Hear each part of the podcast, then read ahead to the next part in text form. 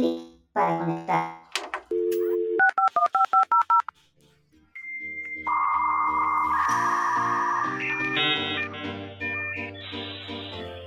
Conexión lúdica establecida.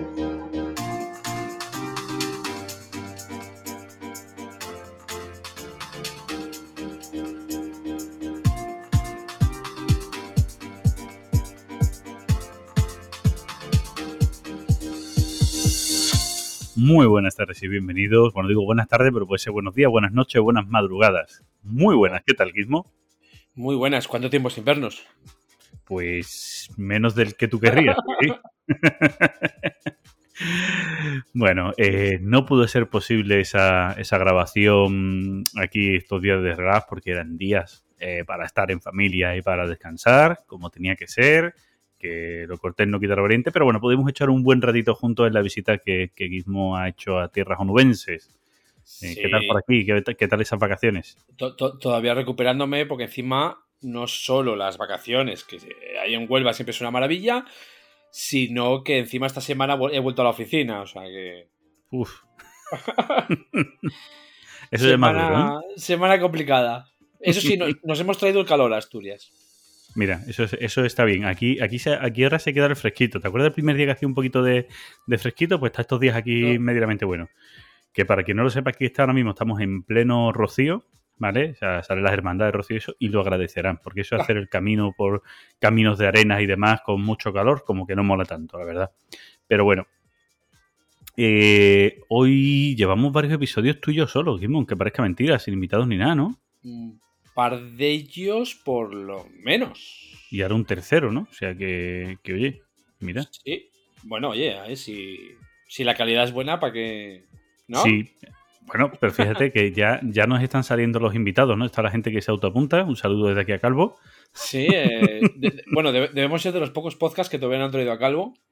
Bueno, Y... oye, te voy a decir. Oye, Yo- yo, eh, lo he dicho en el grupo de Telegram para aquella gente que, que, esté en nuestro grupo de Telegram. Para los que no, en las notas del episodio tenéis el grupo de Telegram y si no, buscáis en Telegram Conexión Lúdica, que el grupo es abierto y nos podéis encontrar. Eh, yo lo decía y, y es verdad. O sea, una buena charla o turra, como dice mismamente Calvo, con, con él, a mí siempre me apetece, porque la verdad es que, eh, por ejemplo, los temas que ha estado sacando la BSK, os pondremos enlace de, de, de los hilos que está sacando. Oye, mm, merece mucho la pena analizar eh, lo que está sacando él sobre lo que pasa con los medios lúdicos. Y estaría guay, aunque tú te vistas de azul, mismo, estaría guay. bueno, eh, a ver, son, son temas muy interesantes. Digo, decía, voy a empezar a hacer vídeos vestido de azul, porque en teoría el, el último que puso es el cómo afecta a la autoridad, ¿no? Y supuestamente el azul, digamos, como que es de autoridad. Sí, porque el azul combina con todo, ¿eh? no por otra cosa, no te creas tú, es por eso nada más, ya te lo digo yo. También, ¿vale? también. Las corbatas azules siempre encajan bien, ¿sabes? Como traje azul, corbata azul, eso siempre va bien. Entonces, autoridad azul, porque ya lo tenemos asimilado, ¿vale? Y luego, a ver, lo de la auto- autoinvitación, no voy a decir nada porque para eso soy un fiera, o sea que. Para autoinvitarte a los sitios, ¿no? Yo po- por intentar, al menos por intentarlo. Al menos por intentarlo. Bueno, hoy vamos a tener un episodio en el que yo voy a estar en el primer tramo del episodio y en el último, en el, lo que digamos el tema central del episodio, como que no estaré. Estaré, pero como que no estaré, ¿vale? O sea, mm, a lo mejor me oís de vez en cuando decir, ajá, ajá, sí, sí, pero, pero seguramente eh, ni esté mirando ni atendiendo a lo que dice Gizmo, esté, yo qué sé, jugando a la videoconsola, mientras de vez en cuando me acuerdo y digo, hostia, que, que estoy grabando y decir, ajá, ajá. ¿Por qué? Porque Gizmo ha propuesto un tema del que yo tengo poca idea. Voy a decir, no voy a decir ninguna, ¿vale? Pero voy a decir poca idea, ¿vale? Vamos a dejarlo ahí, ¿no? Poca idea, bien, ¿no? Sí, sí. Y que No digo ninguna que- porque sé que la editorial se llama Holland Spiel y que está en Estados Unidos y que los que sois amantes de esa editorial estáis muy puteados porque no vende directamente a España y hay que hacer trampitas. No, bueno, es a, a través de UK. Sí, bueno, hay que hacer hay una tienda que con el Brexit, pues también nos han dado por saco. Exacto. Por eso digo que hay que hacer trampitas, ya está. Sí, ya está. Pero bueno, Cuando digo trampitas no son ilegalidades, digo que tienes que No, no. buscarte un subterfugio para conseguir que los juegos te lleguen y te llegan caros. Llegan caros. No sé si más o menos que pedir directamente a Estados Unidos, no lo sé, pero más o menos igual, ¿no? Eh, a ver, lo que sí hacen, eso es cierto. Bueno, lo comentamos luego, ¿para qué vamos a adelantar? Venga, venga, vale, vale, pero nos vamos a meter ya en el tema. Lleva, llevas tú toda la razón del mundo, porque ahora lo que viene es menciones y replis, ¿no? Pues a Leo. Para Leo.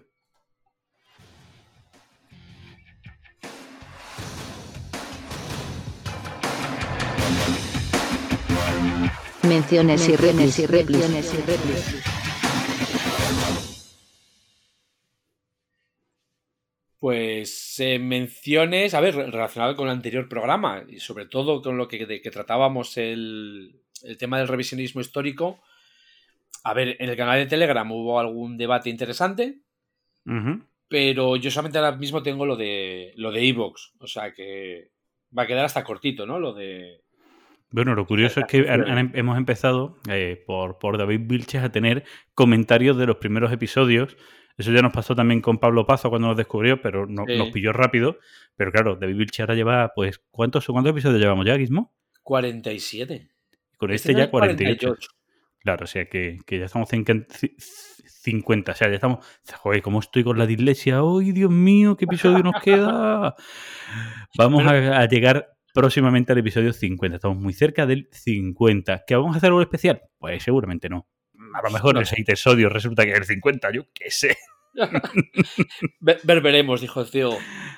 Pues eso. Eh, bueno, pues eso, David Biche está, está yendo hacia atrás y bueno, los comentarios son buenos porque comenta cosas de las que, de las que hemos estado hablando, pero posiblemente eh, sacar aquí a colación esos comentarios como que ahora mismo a la gente le va a perder mucho. Claro, recordar de que fueron los antiguos episodios, pues, pues no. De todas maneras, David, como tú estás viendo, te contestamos en, el los propios comentarios de los episodios que nos hace, pues nosotros entramos y te, y te comentamos. Sí, yo tengo que echarles un vistazo porque no, no, no me he reconectado al, al Gmail del- de conexión, ante lo cual no me llegan los avisos. Entonces, pero bueno, eso sí. Un poco vagancia, despiste, llámalo lo que sea. Eh, nada, ahora, ahora preparo el mail de conexión para que cuando lleguen comentarios, pongo un filtro, para cuando lleguen comentarios se nos envía a ti y a mí y, y hasta ahí lo sepamos, ¿vale? No, no, si simplemente me tengo que enchufar a la cuenta. O sea, que no, que no, que te hago un filtro y te jodes y que te lleguen, ya está. Bueno, los meto para spam. Vale, Venga, va- vamos a Ivos, que ya empezamos Venga. a desvariar. dale. Venga, tenemos a Jacinto Gallardo. Eh, sois todo un referente, muchas gracias, corazoncito. Aquí lo que voy a decir es. Supongo que estará trabajando últimamente, que está menos participativo, supongo que estará trabajando, pero bueno, Jacinto es que llegó, llegó fuerte con las ganas de probar los 18XX Sí. y creo que ya tiene planificado eh, quedada y cosas en Madrid, ¿no? Para jugar a los, a los Yo- 18XX. Yo lo que iba a decir, que, que por dónde nos andas, que nos tienes abandonados en el canal. Sí, bueno, estará, estará currando, seguramente. Que este hombre es camionero. Y, y claro, pues eh, su trabajo es un trabajo jodido en cuanto a horas y jodido muchas veces para escribir, porque normalmente trabajando no, no debería, no debería. escribir comentarios. Bien, bien dicho lo de no debería. O sea Sí, que- sí. Bueno, esperemos que sigas bien, eso sí. Sí, hombre, sí. Eh, luego tenemos a Pablo Pazo. Eh, excelente programa. Bueno, tocho comentario, ¿vale? Es un terreno peligroso el del revisionismo histórico y considera que es un error medir acontecimientos de otros tiempos con la, con la vara moral del presente. No solo por porque la citada vara cambia de un individuo a otro, sino también porque aquello que conocemos como un hecho histórico ha llegado hasta nosotros a través del relato de un ser humano con valores y creencias particulares, lo que ine- inevitablemente contamina la información. Eh, cuando hablo con mis hijos de acontecimientos relevantes de la historia, les pido que hagan un esfuerzo para evitar juzgar. Es, ver- es verdad que no somos tan diferentes a las personas que poblaron la Tierra hace mil, dos mil o tres mil años, y la aspiración de un techo para dormir, de asegurar el alimento para mañana, de proteger a nuestra familia, de sanar las enfermedades, de poseer cosas, son ras- rasgos característicos de nuestra especie y a través de ellos compartimos un vínculo estrecho con nuestros antepasados. Sin embargo, las que no han permanecido estáticas a lo largo de los siglos son las escalas morales. Lo que era correcto para una sociedad hoy puede ser inaceptable y viceversa. Entonces no tiene ningún sentido juzgar la historia. Creo que es mejor considerarla un espejo en la cual mirarnos cada vez que lo deseemos para evaluar nuestro presente con una perspectiva más amplia e intentar planificar un futuro en el que comete- eh, cometamos errores nuevos y no repetir aquellos que ya sabemos a dónde nos conducirán. Luego sigue con juegos, pero es que este me parece, digamos, interesante. Entonces, Sí, eh, sí. Además, sí, sigue un poco lo- la- una de las ideas que yo montaba en el programa de, Cuando la gente hablaba de, acabas de hacer revisionismo, yo decía, a ver, es que lo que tú estás viendo también es un revisionismo. Quien te lo ha contado a ti, como bien decía Pablo, es alguien en un momento de la historia con su moral de la historia. Entonces, eh, revisar la historia está bien.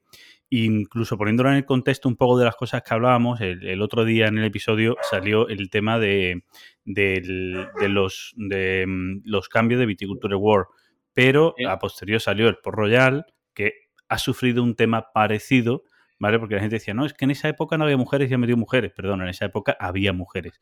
Eh, había mujeres piratas famosísimas. Que es cierto que durante muchos años no se hablaba de ellas, pero ya desde de hace unos años que la documentación histórica sigue siendo la misma, pero el punto de mira ha cambiado, han incluido la historia de la mujer en estas cosas. Por lo tanto, sin intentar juzgarlo, de vez en cuando es bueno repasar y coger aquello que a lo mejor se omitió porque se juzgaba cuando se veía la historia. Y, recordemos que muchas sociedades antiguas eran matriarcales. Sí, sí, bueno, y sigue, y sigue habiendo sociedades matriarcales, principalmente en tribus, que eso, que eso es verdad, pero bueno, eh, es una cuestión que muchas veces eh, nos pasa, por ejemplo, en el Brass, eh, hicieron también, con la nueva edición del Brass, hicieron un intento a la hora de buscar personajes femeninos que fueran pues del mundo de, de, lo que fue la revolución ah. industrial y demás. Y yo te juro que pensé que no iban a encontrar. Y encontraron muchos, y, en, las, en lo que es diario de producción que hicieron en el Kickstarter, eh, iban contando un poco que, había bastantes mujeres, que ellos mismos asombraban que había bastantes mujeres, pero claro, que hay que escarbar un poco más de lo que estábamos acostumbrados. Es, es, el problema. Ese es el problema. Claro, ya está, pero bueno, que ahí está, que sigue siendo la misma historia, pero que a lo mejor había partes que a ti no han, no han llegado porque no, te habían contado. Punto. Pues eh, me voy a pasar al siguiente, Vale, perdón Pablo por tratarme el tema de los juegos. Eh, que es de David Vilches, gracias por la respuesta, por aclarar la información. El evento del que, del que hablabas en el programa es al juego. Ya están preparando la segunda edición, que se celebrará en enero del 23. Y sí, bueno, eh, es más, va vinculado a un concurso de prototipos que creo que ya ha terminado, que ya creo que ahora ya en junio ha terminado, pero que ha estado durante el mes de mayo, ha estado activo el siguiente concurso de prototipos la presentación de la primera parte, es decir, la presentación de bases, creo, o sea, de reglas de prototipos, ahora ya luego evalúan, luego llegan unos finalistas que les piden los juegos y tal. Y van haciendo todo ese camino que tarda unos meses para en diciembre aproximadamente eh, anunciar el ganador y en enero, en el juego 2023, pues tienen unas jornadas que está muy guay, unas jornadas con los prototipos ganadores, con los autores para que expliquen esos juegos. Está guay las jornadas que hacen. Y bueno, que lo organizan desde Círculo de Isengar. Que ahí creo que estaba yo. No, no, ahí estaba yo totalmente confundido, directamente. Sí, no, es que, es que el Círculo de Isengar es una asociación. son las de Santander. Exacto, Minas Tirith es la asociación de Santander y Círculo de Isengar son de, si no recuerdo mal, creo que exactamente de Alcalá, ¿vale? De Madrid, pero de Alcalá. Y bueno, eh, sobre el programa, que eh, a su gusto nos dejamos el mejor juego del 2021, que es el Anno de Wallace. Y no, te voy a hacer el chiste. ¿No lo nombramos? Que, digamos, luego te ponen de paréntesis, inserta, inserta aquí su sornaguismo. Pues no. bueno, ese es otro chiste, otra forma de chiste velado. Todo el mundo piensa lo mismo. luego tenemos a Rafael Castro. Eh, y en los juegos de piratas, ¿deberían retirar a los personajes corsarios, bucaneros, etc. que arrasaban pueblos? Claro, es que ese. A ver, volvemos, es que volvemos a lo, a lo mismo. Mm, todo depende hacia, el, hacia el prisma en el que lo, lo Y el juego que es, el, tema del que sea el juego. Claro, y sobre todo si es necesario, no. Es que si estás haciendo un juego de piratas, es lógico que pongas piratas. Si estás haciendo un juego de vino, como pasa en Viticulture, no es necesario que pongas a esas personas sabiendo que, bueno, pues que según en qué sitio, pues se les pueda mirar mal. Y más que yo creo que aquí el, el problema estaba, y creo que eso no lo comentamos nosotros, pero creo que aquí el problema estaba en que eh, esos personajes que, como que eran buenos. O sea, entonces, como que el valor para ti como jugador era que tener a Hernán Cortés era bueno. Entonces, como que le daba también una connotación y, claro, pues la gente que está en contra de lo que fue ese colonialismo salvaje y demás, pues lógicamente decían, oye, encima le das un valor positivo. Entonces, ¿era necesario? No, pues que yo no lo pongas. Ya está. Exacto, ese, es el problema. La cuestión es si es necesario. Porque, por ejemplo, en el, en el, Blackbeard, en el GMD, este, a ver, va de lo que va. Y de, hecho hay piratas eh, féminas en el... Sí, sí, sí, sí. Además es de los primeros juegos de piratas así fuertes que yo me encontré, en el que ya había mujeres piratas y tal. ¿Vale? Y, tiene fundamento histórico por atrás grande, porque bueno, GMT ya lo sabemos, hace juegos históricos, temáticos, ¿sabes? Pues ahí yo creo que el resumen es eso, eso que hemos hablado, es decir, si no lo necesitas, ¿para qué te metes en un jardín? Exacto. O sea. Y el último lo tenemos de Surprise, eh, magnífico programa, delicado tema el revisionismo histórico, es muy complicado. Eh, aún no he visto a nadie indignado con los romanos, por ejemplo.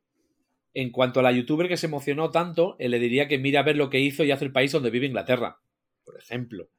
Hasta los años 60 estaban regidos por la ley de flora y fauna. Son, eh, son juegos, no nos la cojamos con papel de fumar. Yo ahí. A ver, es lo del papel de fumar, estoy totalmente de acuerdo, ¿vale? O sea, digamos, hay que tener. hay que tener cuidado. Eh, lo de Inglaterra, por ejemplo, es cierto. O sea, ellos fueron peores. Lo que sí, a la hora de esos comentarios hay que tener cuidado que la gente no piense el mal de muchos consuelo de tontos. Es decir, el hecho de que los ingleses fuesen malos no quiere decir que nosotros fuésemos buenos. Claro, pero, Pero aparte, aparte entramos, entramos además en una. en- entramos además en una, en una vara de medir, es decir, tú no puedes em, eh, criticar una, un problema social porque tú también has cometido eh, injusticia social. Decir, Oye, no, perdona, vamos a ver. Quien esté libre de pecado que tire la primera piedra, eso puede quedar muy bonito, pero más vale que se em, puedan decir las injusticias sociales, aunque yo en mi pasado hubiera cometido algunas. Que además, oye, que no yo, que es que es la sociedad donde vivo, hostia, es que he nacido Claro, inglesa cojones, que tampoco tengo yo la culpa de lo que hicieron los ingleses hace muchos años. Lo que sí puedo hacer es criticar lo que hicieron los ingleses hace muchos años, aunque sea inglés. No sé, va, por ahí van los tiros, ¿no? Quiero decir, no es... Sí, Es que como fueron los ingleses, si tú eres inglesa, tú no te tienes que callar la boca. Mm, Creo que no es necesario tampoco eso, ¿no?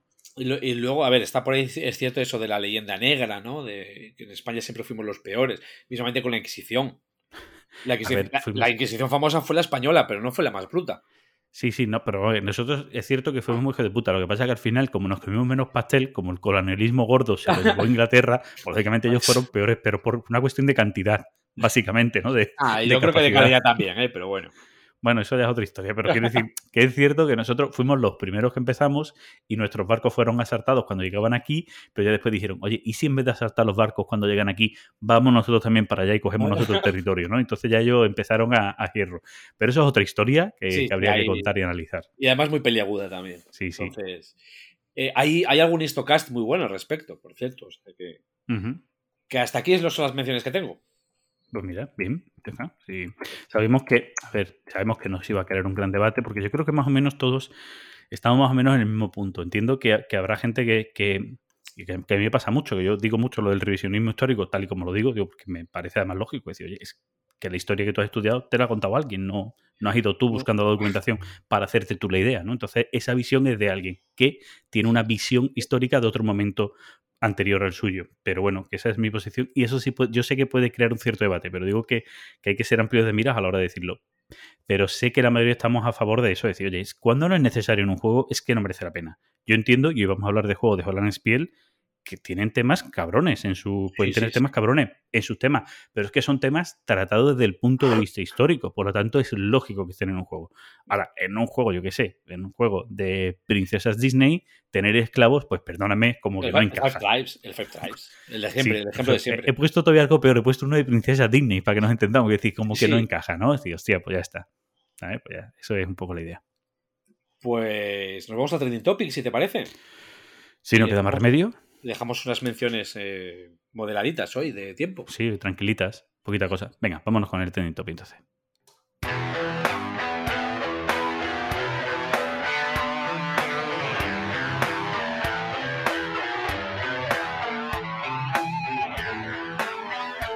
Trending Topic.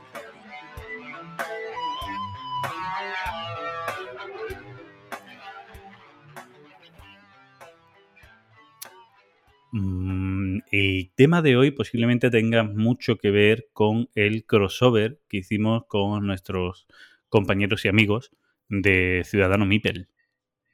Sí, puede ser. Puede ser. El tema es tuyo, ¿vale? O sea que. Sí, me refiero que puede, puede ser porque al final ahí estaba. Lo que pasa es que yo creo que la idea era hacer un episodio luego final los cuatro que nunca hicimos. que Sí, bueno. nunca hicimos. Que- que- somos lo creo, que- creo que hay algún otro cross- crossover también que nos han dejado ahí de lado. Hoy sí, verdad. ¿eh? Un saludo a los abuelos. Pero bueno, es normal, sí, es que no, no coincidíamos en horarios y tal, y al final se nos, se nos jodió la grabación con ellos. Y, y es cierto que hicimos un crossover que además creo que fue inicio de temporada nuestro, una cosa por el estilo, con, con Jesús y con, Con y Pedro. con Pedro. Y en el que tú, y si no recuerdo mal, tú y Jesús. Hablasteis de los Juegos juegos feos. pero que son buenos juegos, y nosotros hablamos de juegos, eh, juegos que estuvieran sobre, sobreproducidos, ¿no? Hablamos un poco de la sobreproducción. Y digo que esto tiene que ver porque al final vamos a hablar de reediciones de lujo, que, pensamos que se está haciendo con las reediciones de lujo y todo lo que ello conlleva a su alrededor. Y lo digo que pueden troncar un poco con eso, ¿vale? Eh, yo ya dije en aquellos episodios que soy partidario de haya ediciones de lujo, me parece de puta madre haya ediciones de lujo, no me causa un problema, solo me causa un problema en el momento en el que solo hay la edición de lujo. Es decir, voy a poner el ejemplo que a todo el mundo le va a chirriar, ¿vale? Pero voy a hablar de Catán. Catán es un juego que tienes una edición básica por 30 y pocos euros, 40 euros, no sé ahora mismo precio al que está la edición básica de Catán, pero tiene que ser en torno a la horquilla de los, de los 40, 30 y tantos, antiguamente sería casi 29, pero bueno, sabemos que ha el precio, y digamos que está en la, horquilla de los 40. Y hay ediciones de Catán de hasta 500, 500 euros, creo que son la última edición que ha salido, o más, que es la edición de... Sí, que es la edición en 3D, tal. Hubo una anterior que fue la edición, no me acuerdo si fue la décima o, o si la décimo o la, o la 15, ¿vale? El 15 aniversario, que era un cofre en 3D, todavía era como más chulo que esta última edición, que, que han salido en 3D y tal. Por medio ha habido la que yo tengo, que es una de madera, que también fue para también otro aniversario. Y ha habido distintas ediciones de distintos precios en el que tú decides cuál, cuál te compras. Pero siempre hay una edición base de fondo, barata, simple, de accesible para todo el mundo que quiera disfrutar del juego. Entonces, últimamente veo que está habiendo muchas reediciones de juego, pero son reediciones de lujo. De lujo. Hablamos, por ejemplo, el Castillo Borgoña se está haciendo una reedición de lujo. Kingdom Eh, Builder. hace poco. ¿Eh? Kingdom Builder. Kingdom Builder eh, también se ha hecho una edición de lujo que podríamos incluso hablar un poco del, pre- del precio excesivo Bueno, de eso- alguno de ellos.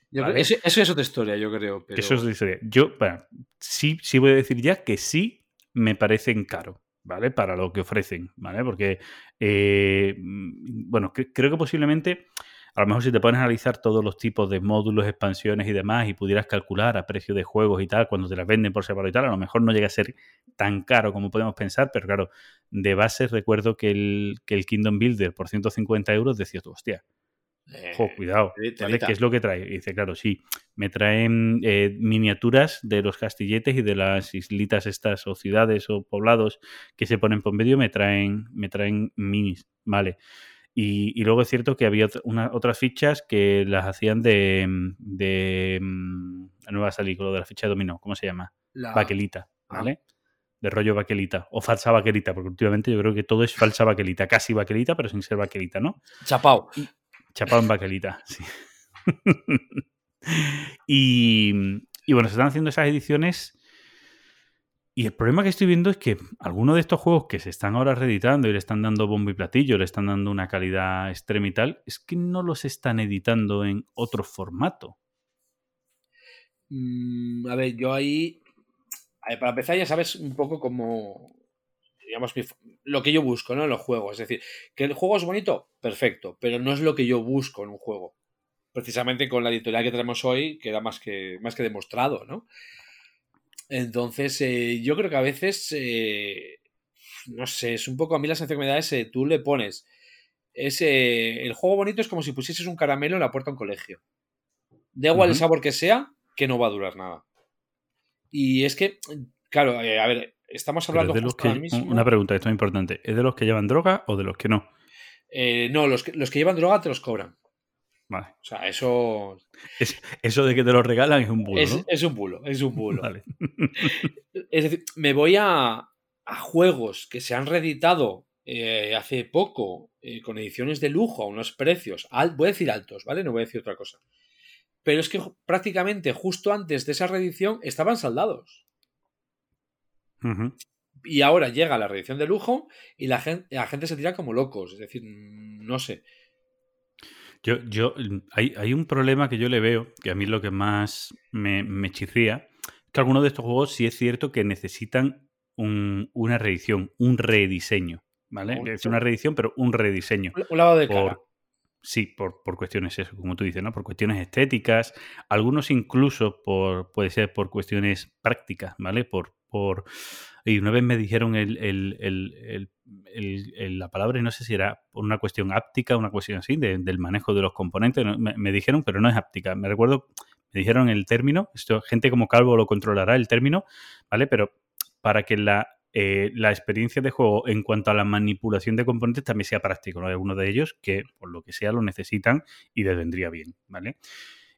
Pero lo que están haciendo muchas veces no es ese punto, que es el que a mí me gustaría, con Castillo de Borgoña lo han intentado hacer, pero la diferencia al final ha sido de 10 dólares, creo. Es decir, oye, 140 dólares si te pillas la edición, creo que es algo menos, ¿vale? 120 dólares si te pillas la edición sin, los castillos en tipo miniaturas en 3D. Y 130 o 10 dólares más si te los pillas con la edición de miniaturas. Bueno, vale, tampoco, tampoco me ha ayudado mucho. Por, esa cantidad, Claro, tampoco me ayuda mucho. Eh, posiblemente si hubieran dicho, mira, pues eh, es que van a hacer 6 kilos de juegos con un montón de módulos y expansiones, oye, mira, voy a hacer eso, pero este, todo este rediseño físico, este sistema para que las losetas no se muevan de tablero doble cara y eso, te lo voy a vender con el básico a un precio X, sin más eh, cosas, sin más chucherías alrededor, ¿vale? Simplemente lo que es el tablero, lo que es la parte base del juego con el rediseño gráfico y a X, que por cierto, y aquí ya aprovecho y meto un parito, tampoco me parece mucho más bonito, ¿vale? La reedición del Castillo de Borgoña, ¿vale? Que ni, la he mirado. Es que individualmente, cuando ves las imágenes individuales de cada doseta, son más bonitas porque tienen unas ilustraciones con un rollo un poco como más realistas, más, más chulas, pero cuando lo ves todo junto se ve un pastiche que no es bonito. no, no mejora, la verdad. a ver, no sé, yo ahí tengo, tengo mi edición de Alea, bien contento con ella. Yo también. Yo sigo con esa edición de Alea, fíjate. Y yo sé eso, yo es que a mí me, flipa ver a la gente cómo se lanza a, por juego. Es que ahora mismo no. ¿El Preta Porter puede ser uno de ellos? Pero mira, el Preta Porter han hecho una cosa bien con el, con el juego. Problema, como tú decías, ese sí es un juego que estaba súper descatalogado, que costaba mucho encontrar una edición. Más que el juego base que se encontraba de segunda mano, era la expansión porque claro, lógicamente siempre las expansiones se imprimen menos que los juegos base. Que decir, si, el juego base imprimiendo 10.000, o yo me estoy confundiendo. ¿No era del Rococo esto? Es que sí, es que los tengo, los tengo cruzados, los tengo cruzados. Rococo es el que ha sacado el Griffon Green, ¿no? Sí, sí. bueno, es que no sé si quién ha sacado los dos. Sí, no, el otro, el otro es de. ¿Cómo se llama la editorial que. Comodoro no. Eh, ah, no me acuerdo el nombre. Cosmódromo. Pero eso no es ruso. Puede ser. Sí, ¿no es quien saca el, el pretaporte? Pues ahora mismo no lo sé. O sea, yo soy un juego que juego ahora, ahora y... Ahora miramos. Yo, pero es cierto que me he liado y yo lo del Rococo los tengo cruzado, ¿vale? O sea, es fácil cruzar estos juegos, ¿vale? Disculparme, pero es fácil cruzarlo. Pero de, ese hicieron una edición que, eh, digamos que era de lujo, pero oye, creo que se vende eh, PVP en España, creo que eran 80 euros PVP, es decir, siempre con descuento lo podías conseguir. Dice, a día de hoy un precio de ese estilo que está en 60 por 80 y es cierto que los componentes mejoraban mucho eran más prácticos también a la hora de tenerlos en la mano, los setas eran más gorditas, eh, los elementos en juego que colocas encima de los setas y tal, los cubiletes y tal, mm, bastante más chulos y tal, pues oye, no estaba mal, ¿vale? No estaba mal. Eh, problema, mm, pues que me metan miniaturas y me pongan fichitas de vaquerita en el Kingdom Builder y el diseño gráfico sea el mismo, que es feo. ¿Vale? A ver, mientras no hagan en casos como el Yokohama, por ejemplo, Yokohama tenía su edición básica y su edición deluxe, pero es que la edición deluxe era más difícil de jugar porque te impedía ver mejor las cartas. Mm, bueno, eso también pasó con el Barras en su primera edición, con las mm, fichitas de agua eran eh, imposibles de coger. Que eran eso, es porque la gente no jugaba Exploter. Sí, bueno, a ver, Exploter es especialmente. Eh, en eso que digo que no sé si era una cuestión áptica o una que sea, es especialmente jodido porque eh, tu juego favorito de Exploter y uno de mis juegos favoritos de Exploter, que es Antiquity, o sea, a veces es muy jodido de manipular, ¿vale? Para dedos gordos morcillotes es un juego que se puede convertir en casi un juego de habilidad, o sea, puede tener una mecánica nueva. de habilidades, de destrozar todo cuando vas a poner una granja o algo por el estilo, claro, porque tienes que poner, o tienes que quitar primero los setas y luego poner otras losetas encima y luego quitas y luego pones polución. se forma un, lío tremendo y no es práctico. Es decir, eh, si quitáramos, y eso yo lo he vivido, porque yo he jugado mucho al, al Antiquity, a la edición en Java para ordenador, que jugamos en la misma pantalla, como no hay información oculta, podíamos jugar en la misma pantalla, mi hermano Domingo y yo, que por cierto, cansado de jugar, hicimos la traducción al español eh, del juego, que la tenéis colgada en la BGG, eh, traducido por mí, o sea, eso ya os tenéis vosotros mismos, a lo que os podéis encontrar, ¿vale? Os tenéis vosotros mismos. Y em, en esa edición del juego, escúchame, en hora y cuarto o así tenemos acabada la partida, ¿eh? Claro, no, a ver, eh, eso, eso es cierto, ¿no? Entonces, ya digo, me parece muy bien que se ofrezca las dos opciones, que si solo hay la de lujo, pues bueno, ya depende, pero también que tenga sentido que sea una edición de lujo. Porque si no- ahora- ahora te hago una que- pregunta. Dime. ¿No te parece a ti que estas mm, grandes compañías, muchas de ellas, em, no están sacando prácticamente novedades? Y lo único que saben hacer es ediciones de lujo de juegos antiguos. Le pasa a Griffon Games, que sí saca alguna novedad de evitar la pero que principal- principalmente de lo que está viviendo es de hacer reediciones de otros juegos en edición de lujo. Es co- como lo que dicen del cine, ¿no? Que no, que no hay ideas y se dedican a hacer eh, remakes. Que yo no sé si es eso o es que han visto que funciona. Quiere decir, Yo creo que ediciones funciona. de. Claro, porque tú entras en, en ediciones de lujo que se están sacando, en, en- normalmente casi todas salen en formato Kickstarter o GameFound, y oye, es que no veas el pastizal que recaudan. Es que yo creo que estamos tontos, o sea, ya digo, o sea, estamos tontos, miramos más que, te- que venga el castillito a que luego el castillo sea útil y que, y que se pueda jugar bien con eso y que el juego sea bueno. Mira, el Castillo de Borgoña lleva un millón y medio de Claro, claro. euros recaudados. Si lo siguen haciendo es que funciona, eso está claro. Claro. Eso es así. Y voy a ver el Kingdom Builder. O sea, pero ya digo, a mí me ¿Cuánto parece, una locura. Ya digo, es que a mí me parece que la gente que nos tiramos más, o sea, bueno, digo, voy a decir la gente porque yo sí que soy igual todo lo contrario. No, el Kingdom Builder recaudó menos, ¿vale? Pero 191 mil dólares. Es que eran 250 pavos el Kingdom Builder, ¿eh? Duele.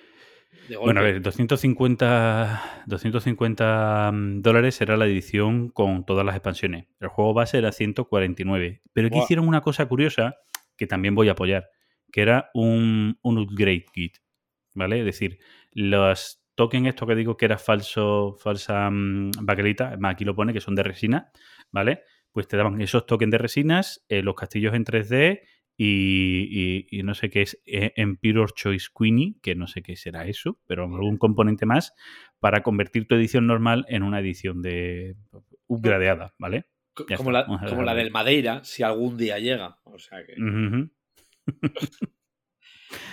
Pues, pues eso. Eh, vamos, que es lo que decía. Mejor, peor. A mí lo que me importa, y en eso soy muy, muy cabezota, es que no, que no quiten las otras ediciones, ¿vale? Que no, que no, que no eh, dejen de tener en el mercado la edición básica. Y claro, lo que decía antes del, del Borgoña, es posible, no sé si esto también puede ser una estrategia de marketing, al fin y al cabo, que no han hablado nada de que este rediseño vaya a llegar en un formato base, ¿vale? No dicen nada de eso. Eh, pero a lo mejor sí llega, pero claro, no dicen ahora, se esperan, Claro. ¿vale? Y te Una lo dicen luego acabe. una vez. Claro, una vez que acabe, dice, pues ahora vamos a poner la versión retail. Y, y bueno, pues. Sí, bueno, a ver, pues vale, pues muy bien. Kickstarter lo que más funciona es el marketing. O sea que. Sí. Y vuelvo a decirlo, ¿eh? No, no han arreglado eso que sea, que, que sea bonito cuando están todas las piezas puestas, ¿vale? De- del Borgoña. Pero bueno, eh, sí es cierto que creo que tienen o que han conseguido una estética alrededor de esa zona de los setas algo mejor. Eso sí. Eso que me gusta ya- más Ni, que las dos mirado, ediciones o que habían sacado. Ni, mirado. Bueno, pues. Pues. Eso es. No vamos a darle más vueltas. Sí, Mm, que cada uno sí me- pues, haga lo claro. que quiera con su dinero, a final de cuentas. Sí, pero que cada uno haga lo que quiera con su dinero, pero lo que digo, yo, editoriales, señoras editoriales, sé que me oís porque nos escucháis todas las editoriales. eh, El José Luis, José Luis Alea sé que nos oye perfectamente, don José Luis Alea. Eh, no, no dejes de tener ediciones básicas de los juegos porque creo que es la forma de llegar a ellos, de que la gente lo conozca. Porque rara persona que quiera probar el Castillo de Borgoña sin conocerlo se va a gastar 150 euros Es para probarlo. Sí. Pero si lo tienes por treinta y tantos, cuarenta pavos como ha Te estado toda la vida de Oro Borgoña, ahí sí, ahí sí te acercas. Y si luego te gusta, pues a lo mejor te compras la de lujo y vendes esa, o incluso no la vendes, como hay mucha gente. Yo tengo por ahí el Tricerion básico y el Tricerion de lujo, pues así soy de Eh, gilipollas. Yo estaba Por pensando cierto, en vendo- aventuros a tren. Vendo Tricerion básico, ¿vale? Por si alguien lo, lo quiere. Bueno, básico. Eh, fue la edición de Kickstarter, ¿vale? Que tiene expansiones y cosas, ¿vale? Que lo vendo, ¿vale? y- pongo, y- pongo, pongo enlace. En el subtítulo del vídeo del programa tengo enlace. Y de paso, si alguien quiere, le regalo alguna castaña de las que tengo yo a la venta. le regalo para que tú veas. Si me compras el. Si, si me compras a mí el Tricerium, Gizmo te regalo un juego castaña, ¿vale? Eso que te llevas. Bueno, venga, vamos a dar el timeline, anda. Venga, vamos a hablar de juegos. Repasando nuestro timeline.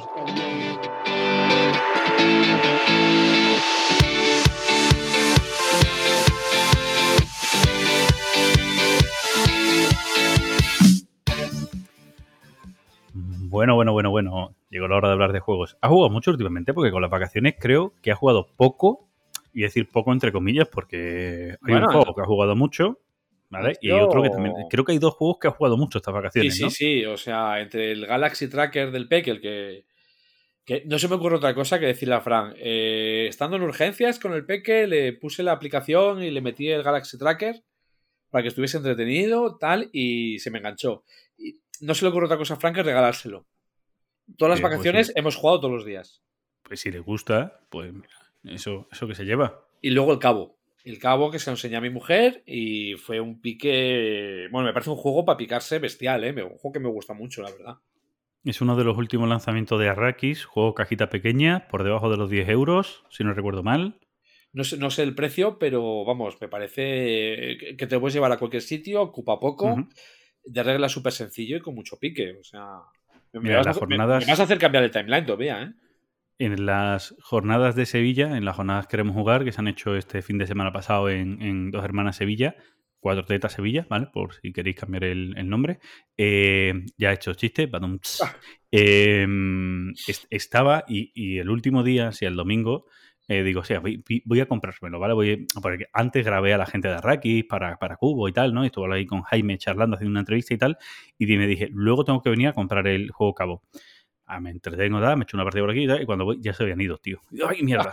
Bueno, ya me la compraré, ya me la compraré en tienda. Si lo hubiera comprado ellos, pues bueno, pues siempre sacan algo más de rentabilidad si lo compra, se lo vende la misma editorial. Cierto que las tiendas no disfrutan de ese precio extra, pero bueno, cuando han hecho el gasto de ir a una jornada siendo de Valencia hasta Sevilla y tal, pues bueno, por lo menos aquí sí merece la pena apoyar un poco más a la editorial, ¿no? Es- es- Pero bueno, estuvimos es a punto de jugarlo, pero justo en ese momento había que ir a la piscina, si te acuerdas. Sí, sí, sí, sí, me acuerdo, me acuerdo. Cosas, cosas que pasan. Sí, la, la vida es así de dura. Bueno, venga, eh, empiezo yo creo, ¿no? Eh, creo que te toca a ti. Sí, venga, pues venga, voy a hablar de un juego. Eh, ¿Sabéis eso que dicen que siempre se hacen reseñas positivas de los juegos y tal, ¿no? Porque nunca gastamos tiempo a- por hablar de los juegos que no nos gustan. Y Gizmo dijo una cosa que lleva mucha razón. ¿Cuál fue Gizmo? Que para hablar de hacer una reseña negativa, ¿qué utilizas?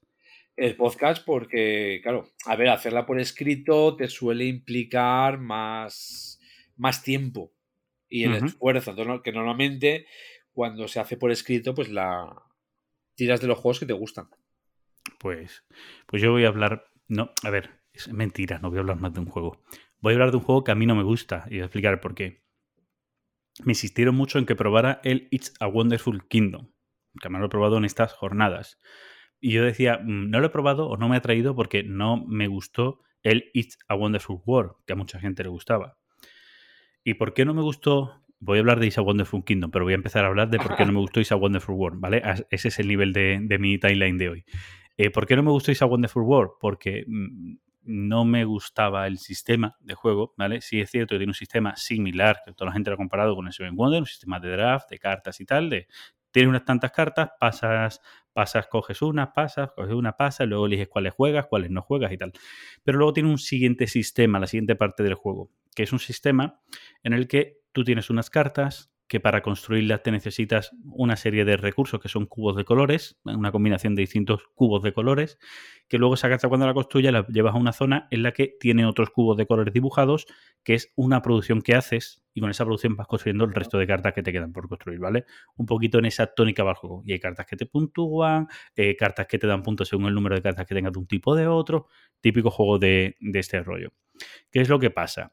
Que a mí esa parte no me gusta. Llega un, un punto en el que es como muy, vale, al principio me cuesta construir, luego construyes a choló, luego ya como lo que construye principalmente son azules y eh, cubos azules y amarillos, pues voy a coger todas las cartas azules y amarillos y tal. Y no me, no sé, no le veo yo al juego algo que me interese. Pero me dicen, no, pero es que esa Wonderful Kingdom cambia. Claro, lo que cambia es el draft. Ah, ¿vale? Esa Wonderful Kingdom cambia el draft. Lo hacen Claro, otro lado. pero la otra parte de producción, no me refiero, el draft cambia, no existe el draft. o existe una alternativa al draft para jugar a dos jugadores, pero luego tienes esa otra parte de It's a Wonderful World que a mí no me gusta. Por lo tanto, Claro. al final el juego no me gusta, ¿vale? Principalmente porque es una mecánica similar al juego eh, mm, el Century el Camino o el, el Camino de las Especias o la carrera, la carrera de las Sí, especias. no hago ahora mismo el nombre, pero sí, sí, ¿vale? Pero es. por eso. Y, es muy similar a ese, pero en el Century el juego es bastante más suave, incluso es un juego muy de iniciación, bastante más suave, mucho más simple, mucho más corto, no hay tanto bulla de cartas, las cartas están ahí, lo que haces tú es comprarlas en un track tal, y me parece como más simple. Y ese sí me gusta, y este se me convierte en algo mucho más mm, complejo porque también tiene una parte de mayoría. Si produces más de un tipo de recurso, también te llevas unas cosas extras, unos puntos extras. Entonces, como digo, esa segunda parte de la producción del juego que, ambas dos eh, llevan, ¿vale? Que por eso son saga, el It's a Wonderful World y It's a Wonderful Kingdom, no me mola. Pero cómo cambia el draft el It's a Wonderful Kingdom, que esa idea sí me gusta, pero luego el juego al final, en cómputo, no me gusta. Es de la siguiente manera. Eh, bueno, tienes un tablero como central donde están los recursos que se cogen y tal, y ahora eh, vamos a empezar una, una ronda. Cada jugador recibe siete cartas de estas de recursos de producción y una carta cada uno de calamidad, que son cartas negativas. Y ahora se pone una carta descubierta a cada lado del tablero. Y ahora es mi turno. Y yo lo que tengo que hacer es colocar dos cartas mías en esos lados, en uno de esos lados del tablero. Y puedo colocar una y una a cada lado o colocar dos en un lado, ¿vale? Como yo quiera. Pero como digo, tengo una carta de calamidad, ¿vale? Que puedo colocar también en esos lados del tablero. Y tengo dos fichas que me permiten colocar hasta dos cartas boca abajo. El resto boca arriba, pero dos cartas boca abajo. Y hay una parte de faroleo. Te puedo poner boca abajo la de calamidad, puedo poner boca abajo una que yo quiero, pero para que tú pienses que es la de calamidad, y luego llevármelo porque cuando yo acabo de colocar cartas, esas dos cartas, el jugador contrario elige uno de los dos lados y se lleva las cartas que hay ahí. Y entonces le toca a él colocar cartas. Tiene que coger dos cartas y colocarlas a un lado, a otro o una a cada lado. Y lo mismo. Y entonces soy yo quien elige cartas de uno de los lados. Y así se van repartiendo las cartas que tenemos en la mano. Es decir, las cartas que están en mis manos me las puedo llevar yo o se las puede llevar el otro jugador. Y yo a lo mejor tengo que ver cómo me interesa llevármelas las que tengo en mi mano para mí.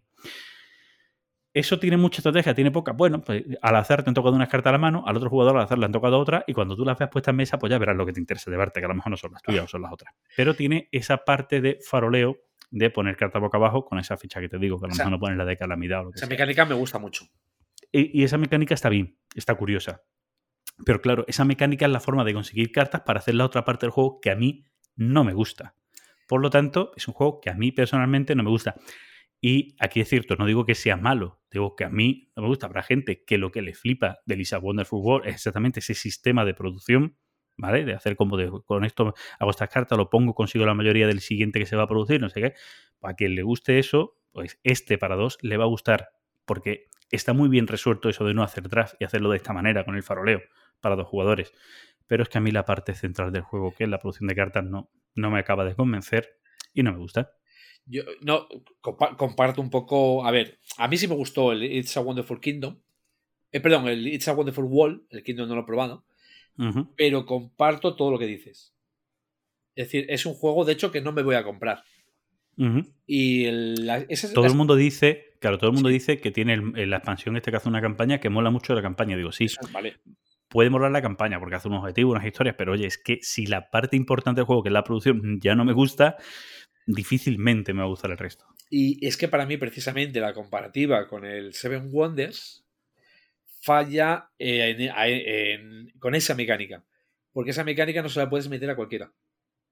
Mientras que el. Seven Wonders se lo puedes sacar con cualquiera. Aunque juegue las cartas al azar, lo puedes sacar con cualquiera. El- los It's a Wonderful ya esa parte te tiene que gustar, ¿vale? No puedes coger a alguien. Yo a mi mujer no, por ejemplo, esa parte no le, va- no le engancharía. O sea que lo más que puedo decir es que co- comparto la opinión. A mí sí me gusta el juego, pero sé que es un juego que no me voy a comprar. De, de- de esos juegos de. ¿Lo jugamos? Sí, lo juego. ¿Me lo voy a comprar? No, no me lo, no lo voy a comprar. Pues ya está, sí. Dire- Directamente. O sea que. Pues bueno, pues, pues eso, o sea, no es que como a mí que digas, no directamente no me gusta, pero no le das mayor importancia, pero tampoco te atrae lo suficiente como para que entre en tu ludoteca. Exacto, tal cual. Vale, bueno, pues, pues eso. Me, me voy, a me voy al, al mío. Sí, claro, dale al tuyo. Pues, eh, a ver, yo voy a empezar con un juego que me compré hace tiempo. Lo jugué, lo jugamos en la casa esta que hicimos en Zamora. El juego me gustó mucho. Y es uno de esos juegos que cuando la gente me dice, pero por- eh, ¿vendes juegos sin probar? O vaya mierda que tienes a la venta que no vendes. Este, si lo vendiese, no va a ser el caso, porque ya adelanto que me ha gustado mucho, sería uno de esos ejemplos. ¿Y cuál es? Resulta que es un juego que yo me compré, está en perfecto francés. Y ¿cuándo fue? Esta semana me enteré que salía en español. Sí, esta semana ha sido, han ido Trangis Games a Análisis Parálisis y han anunciado que el juego lo van a sacar en español. Porque estamos hablando Y lo, de... van a, Sí, y lo van a adaptar al español, que posiblemente sea el mayor problema. No, no, bueno, a ver, problema. Es- Estamos hablando de Secret Identity, Mm. ¿vale? Es un juego, es competitivo, en el que tienes que eh, adivinar personajes, ¿vale? Eh, mu- muy, muy resumidamente, ¿cómo se juega? Eh, cada ronda de juego van a salir ocho personajes. De esos ocho personajes, a ti en secreto te va a tocar describir a uno. Y esto se va a hacer durante varias rondas. Vale. ¿Cómo, cuatro rondas, exactamente. ¿Cómo lo describes? Pues tú tienes 10 cartitas pequeñitas con simbolitos. Cada carta viene con cuatro símbolos, dos por un lado y dos por otro. Entonces, en una fase simultánea, tú solo tienes 10 10 cartas de, de descripción para toda la partida. Es decir, las que gastes con un personaje no las vas a tener para el siguiente. Entonces, tú tienes, eh, a ver, a nivel de material es una pasada, ¿vale? Pues bueno, tienes un- una especie de carpetita donde vas a poner esas fichas que pueden ser cosas que identifican al personaje o cosas que el personaje no tenga. Es decir, que lo identifiquen en positivo o en negativo. Sí, que lo De hecho- identifiques porque, porque lo tiene o porque carece de ello. De hecho, en las instrucciones, en el ejemplo, te aparece Homer Simpson y te pone el ejemplo del cerebro en la parte de no. ¿Vale? Eso te viene, digamos, en las, en las instrucciones. Y luego, pues nada, a ver, los puntos los vas a ganar. Cada uno que te acierte el personaje, ganas, ganas puntos. Y cada personaje que tú aciertes, ganas puntos. Ese es el juego, ¿vale? O sea, el juego es Sí, que ya sí, sí. está explicado. Ca- eh, lo que, entonces, lo que tú decías de la adaptación. Pues ver, la adaptación son personajes. Yo me Sí, acuerdo. sí, exacto. O sea, es decir, yo cogí. eh, cuando vi los personajes que traía, me hice un listado de ellos para ver quiénes eran, porque claro, vienen en francés. Entonces, eh, ¿qué sucede con mi edición? ¿Vale? Voy a hablar con mi edición. Eh, no hay problema porque sea en francés, porque al final de cuentas, los ocho personajes salen y según salen los dices. Es decir, Sí, son, son, son públicos. Exacto, son públicos. Tú no sabes cuál tiene que describir cada uno, pero son públicos. La parte negativa, hay personajes con los que no voy a poder jugar. Sí, o sea, tendrías que hacer una criba y quitar cartas de personajes porque eh, bueno, son personajes que solo conocen en Francia, son famosos allí Sí, y tal. Entonces Hay habrá muchos que son internacionales, como Homer Simpson, que son internacionales, que ahí no tienes problema. Pero claro, todo lo que sea francés, muy francés, que a ti se te escape. Habrá franceses Claro. que no, que se conocen. Sarkozy, pues lo conocemos todos, pero habrá otros que no. a ver, no son muchos, ¿eh? Mirando, digamos tal, no son muchos. L-. Luego hay alguno que, claro, si necesitas la traducción. Porque, claro, eh, Blancanieves no se dice igual en español que en francés. Pero, por ejemplo, esa, una vez que lo sabes, cuando sale, a final de cuentas, yo sé cuál es, porque para eso, digamos, me mire todos los personajes. Cuando sale, digo, es Blancanieves. Ya está, ya, ya vale para todo el mundo. O sea, Ujú. el problema es, pues eso, con esos cinco o seis personajes que son. eh, pues alguno era periodista, muy conocido en Francia, que dices tú, pues. Sí, sí, claro. ¿Qué te voy a decir yo? Y el hecho de que saliese en español, me ha encantado la idea, pero por favor, estas cosas sacarlas antes. Coño, que no me deje yo los bitches en la edición francesa, ¿no? Y luego. Claro, o sea. No, no sé cuánto ha costado la edición francesa por los componentes del juego y eso. Yo esperé que el juego fuera más caro. Y el otro día creo, que- creo que dijeron que era 29,95, o sea que está muy bien de precio. eh, yo me lo pillé de oferta. Bueno, pero que Pagué la digo mitad. que está muy bien, que yo me esperaba por, cal- por los componentes pensé que iba a ser algo más caro, porque como dice Gizmo, las campetitas esta tiene un sistema de apertura con imanes y tiene unas historias así que A puede ver, encarecer un poco el juego. voy a decir que luego la mitad de las veces no se usan. ¿Vale? O Bueno, sea, nosotros las sí. llaves, las llaves, que es con lo que votas, las acabábamos dando directamente fuera de la carpetita. O sea, pero bueno. Bueno, o sea, tienes, tienes, claro, a ver, que tienes opciones, pero bueno, es cierto que han hecho una producción bonita para Sí, que sí. sea llamativo, para que tú luego puedes jugar sin la mayoría de los componentes, como es lógico. Pero vamos, un juego a mí, a mí me, ha, gustado muchísimo, ¿eh? A nivel de, de, de, esos- de Ujú. personajes y lo de las lo de las tarjetitas mola mogollón. Sí, sí, porque además te comes el cerebro bastante. Sí, sí, sí. Es, es un, a mí me, me daba un aire al, al concept en cuanto a la hora de tener que, que expresar personajes, en este, en este caso con, con esa iconografía en el concept era similar. Pasa es que el concept tenías como un paso más allá, una abstracción más, porque podías poner forma, color, cosas por el estilo, aparte de alguna iconografía que te significaba por personaje de cine, no sé qué. Estaba guay. Lo que pasa es que el concept, digo, creo que era más complejo porque además no eran siempre personajes, sino que eran miles de cosas y tenías tú que, que abstraerte mucho. Pero sí, me, me daba esa línea, ¿no? De, Sí.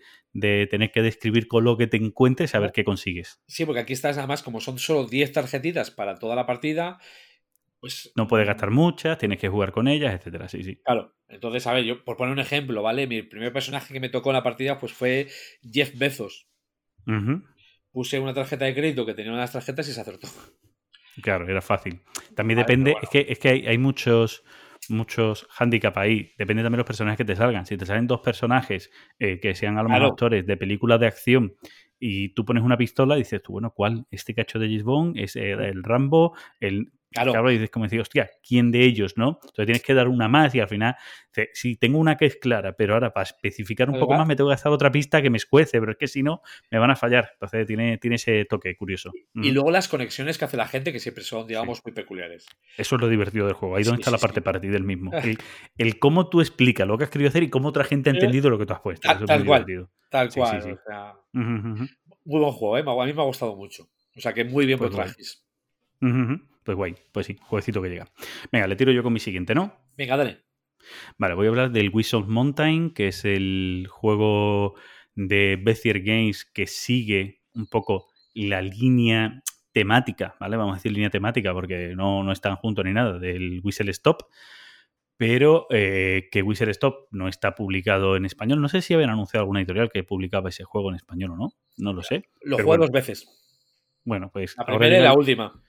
Vale, está bien, ¿no? La primera y la última, pero son dos veces, ¿vale? No, no la primera y la última en una sola partida, ¿no? Sí, sí, la vi una sola. ¿Para qué voy- Ah, vale. Pues tú lo jugaste una sola vez que te valieron como la primera y la última. Tal cual. Vale. eh, por Whistle Mountain, a mí Whistle, Whistle Stop, bien. Tampoco me decía mucho, pero este sí me llamaba más la atención. Este tiene, tiene alguna cosa curiosa. Sin ser ningún alarde de nada, más allá de que es cierto que visualmente es muy atractivo el juego. Está muy, muy guay producido. Y es cierto que Bezier las producciones las suele, suele cuidar mucho. En este juego eh, somos, eh, no sé si corporaciones, vamos a llamarlo así, ¿vale? Corporaciones, sí, por llamarlo de alguna manera, que queremos sacar materias primas de la montaña, ¿vale? Rollo, digamos, minería, ¿vale? Y los recursos que conseguimos son el agua de la montaña, que además, eh, ahora, ahora contaré que el, el agua puede causarnos problemas en el juego, pero podemos como, como recurso pues, tenemos agua, tenemos carbón, eh, tenemos, creo que era carbón, metal, eh, silbatos, silbatos, sí, es un recurso, Sí. no, no, o sea, ya está. ¿Por qué hay silbatos? No sé, esa montaña da silbatos. Punto. Pues ahí- ¿Vale? Hombre, da revisores. Ahí se reproducen los, los revisores. Sí, en los silbatos, ¿no? Claro, en las montañas. Entonces viene- lo representa el silbato. Viene con- bajan de la montaña con su silbato tocando alegre una canción. Vale. eh, no, no, no pillo, no pillo la referencia, pero, que, o sea, pero bien. malditos Eurogames. Sí, sí, bueno. Bien, si tú lo dices, yo bien te creo y, y ya está. Y yo digo, vale, vale, sí, sí, ¿vale? Ajá, ajá, ¿vale?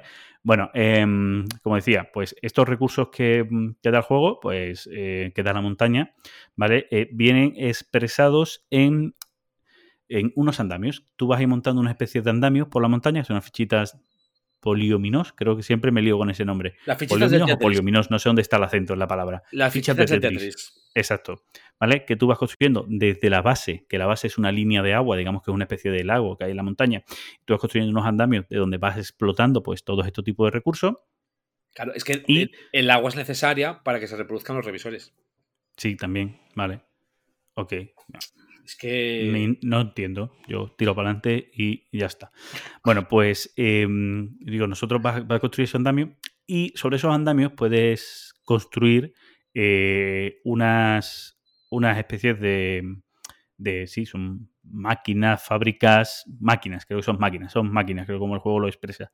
Pero unas máquinas que hay una máquina pequeña, una mediana y una grande que ocupan, pues la pequeña ocupa un 4x4, la mediana ocupa un 3x2, o sea, la pequeña, perdón, es un 2x2, es un 4, un 2x2, la siguiente un 2x3 y la siguiente un 3x3, ¿vale? Para colocarla tienes que haber construido antes la linda de la montaña suficiente hueco de andamio para que esté ocupado una cuadrícula de ese tamaño para colocarlo, ¿vale? Cuando la colocas, pues esas máquinas pues te dan más cosas. Todo ello para recoger los recursos tienes tres eh, aeronaves, un globo, un dirigible y un dirigible acorazado, ¿vale? Tres naves que cada una de ellas ocupan distinto volumen también. Una es de 1, otra es de ocupa eh, 2 por 1 y la otra un 3 por 1, ¿vale? Que cuando ahora colocas todo lo adyacente es lo que tú te llevas. Para colocarlas, las naves tienes que colocarlas eh, en zonas eh, de libres de, de, andamio, o sea, tienes que colocarlas sobre andamio o sobre máquinas, no, perdón, sobre espacio vacío o sobre máquinas y, eh, y, donde te colocas, pues activas cosas. Si te pones sobre una máquina, activas la máquina y si te pones adyacente también a las máquinas, pues también las activas.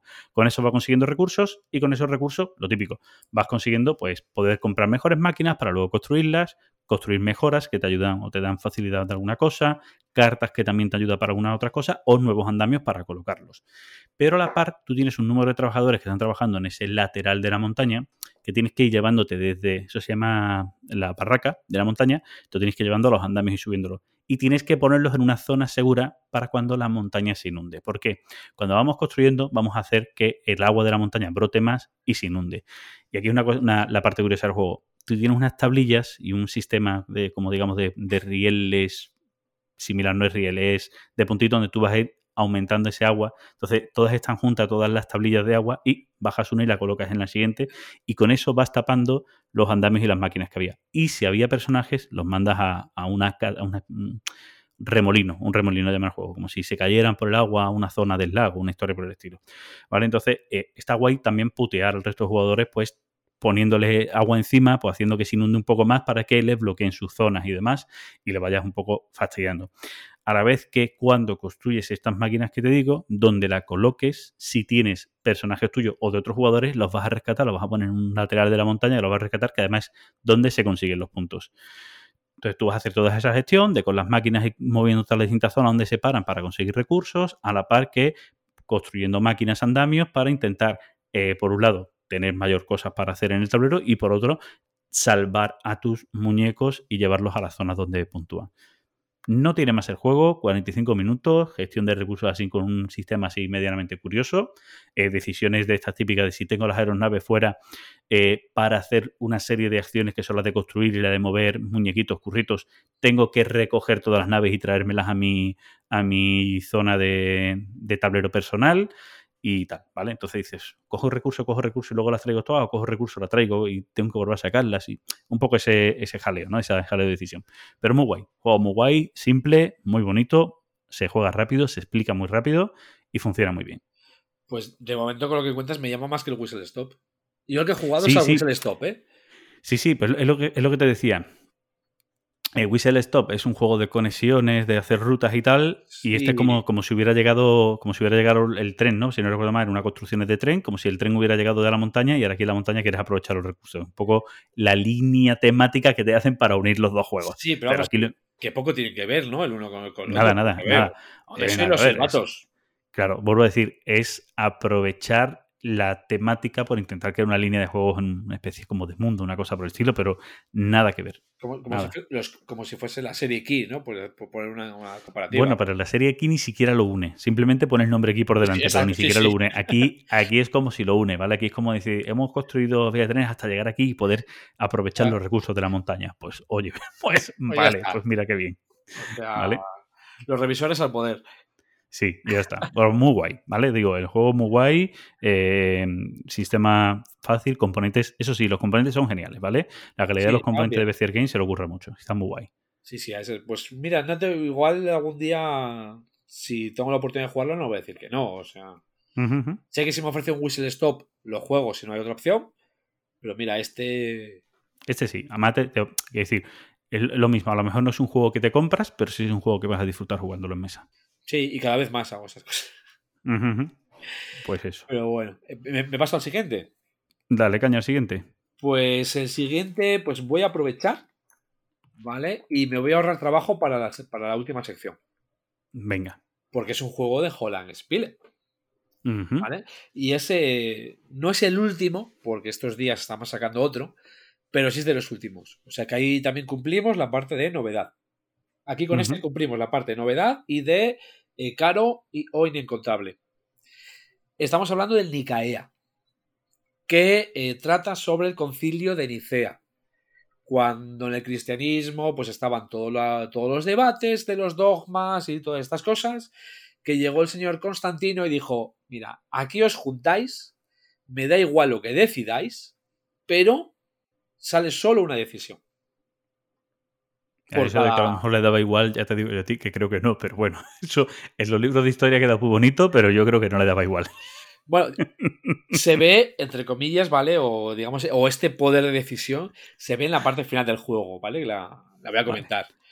Porque, a ver, el, juego va de eso, ¿vale? Es un juego eh, en el que hay, pues, eh, los cinco dogmas, no me acuerdo mismo cuál es cada uno, pero bueno, son, digamos, los que había, y hay, pues, una parte y la contraria. Y básicamente tú lo que vas a ir haciendo durante el juego vas a ir eh, consiguiendo. La moneda del juego es la influencia. Eh, y lo que vas a ir haciendo es co- construirte tu tablero, llamémosla estilo PAX, por llamarlo de alguna manera, con eh, obispos y cánones. ¿Vale? Los obispos y los cánones son históricos, pero no tienen, digamos, ninguna acción especial. O sea, a ese respecto es muy simple. Y todo ello para ir apoyando eh, los diferentes dogmas a la parte que más te interese. Pues a una o a otra. Ahí ya, pues eh, depen- depende de lo que te interese, depende de lo que hagan los, más, los demás jugadores y, y tal. Entonces, el juego, como así como acabo de decir, es realmente una construcción de tablero. ¿Vale? Que lo vas a construyendo con, con cartas. Las reglas son más sencillas de lo que aparecen. Pero no es el mejor reglamento de Holland Spiele.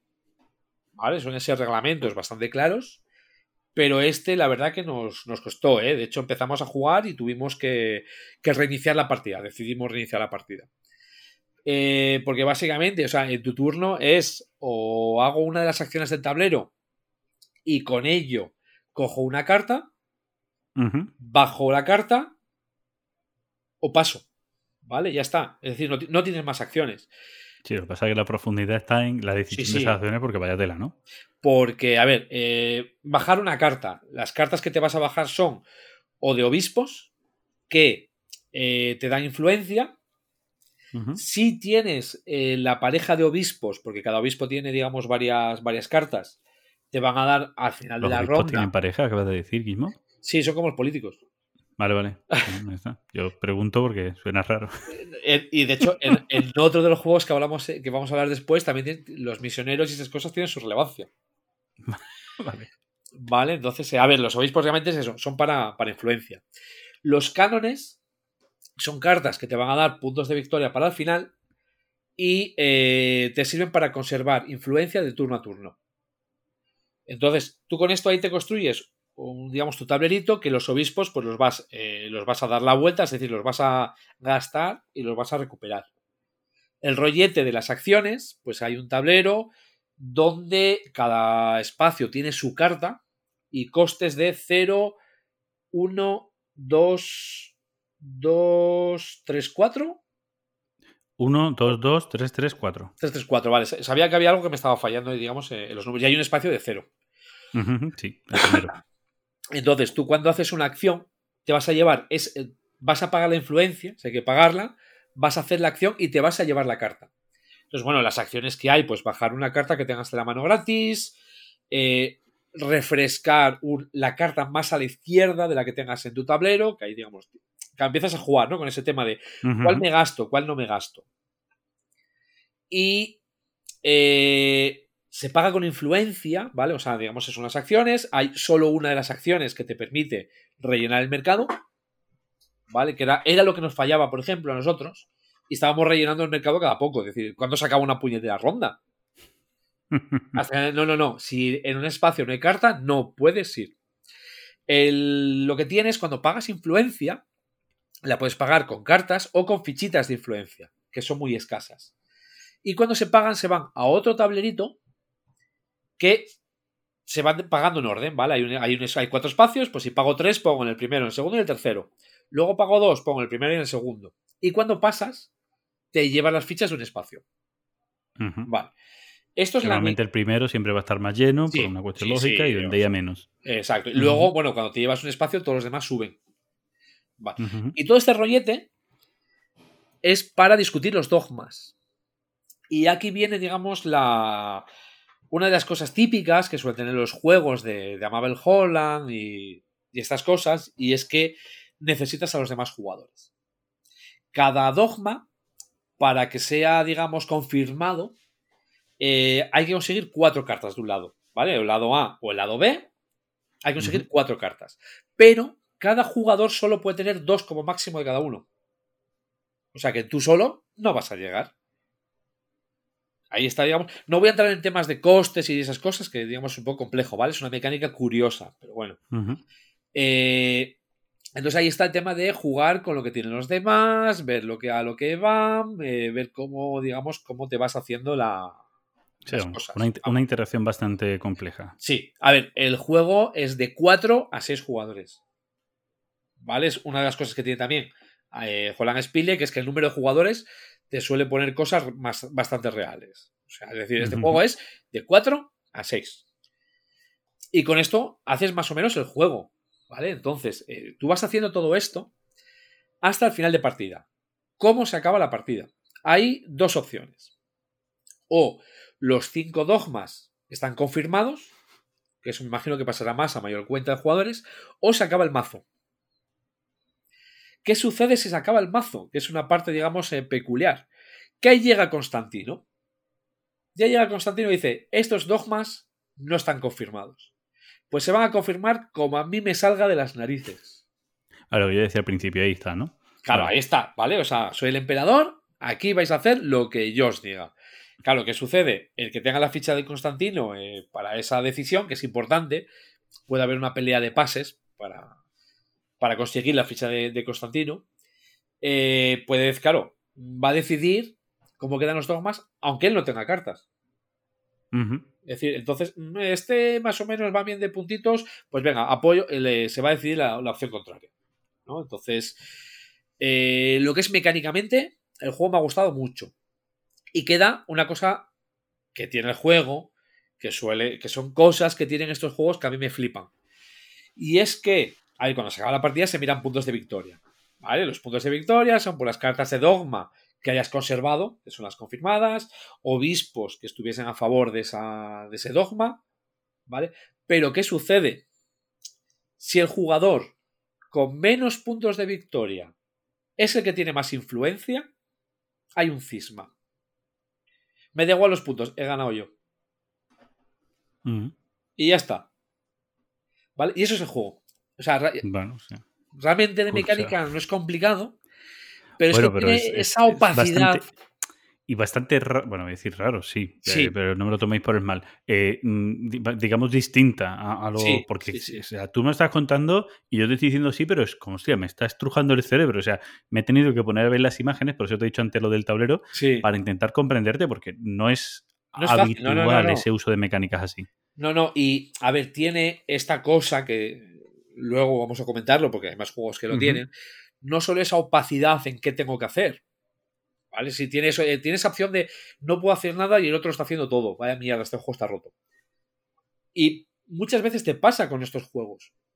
Digamos, eh, no sé qué tiene esta diseñadora, ¿vale? Que de primeras tiene eso.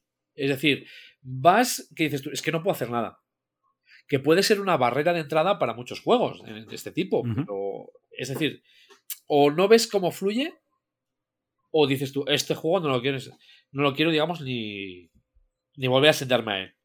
Entonces, sí que conviene tener eso en cuenta. ¿Vale? Y este es, el, este es uno de los que cumplen ese requisito, pero vamos, a la perfección. O sea, te da, la primera partida estás como, es que no puedo hacer nada. Es que tengo que, ¿qué tengo que hacer? Hago esto, o sea, vas muy. Luego sí, luego ya vas viendo cómo fluye, vas viendo lo que lo que tienes que hacer. Yo estoy deseando sacarlo, sacarlo de nuevo a mesa, ¿eh? O sea, porque, porque me ha gustado muchísimo, pero va a ser complicado, también te lo digo. Ya. Me parece que va a ser complicado, tanto por el tema como por la mecánica. Bueno, y por el número de jugadores, que te pide un número de jugadores elevado. Quiero decir que también Sí, bueno, eso eso... a veces no ayuda. Pero bueno. Juegos de este tipo tan específico que además te piden 4, 5 o 6 jugadores, pues ya tienes que te cuesta más engañar a más gente. más de jornadas, de convivencias.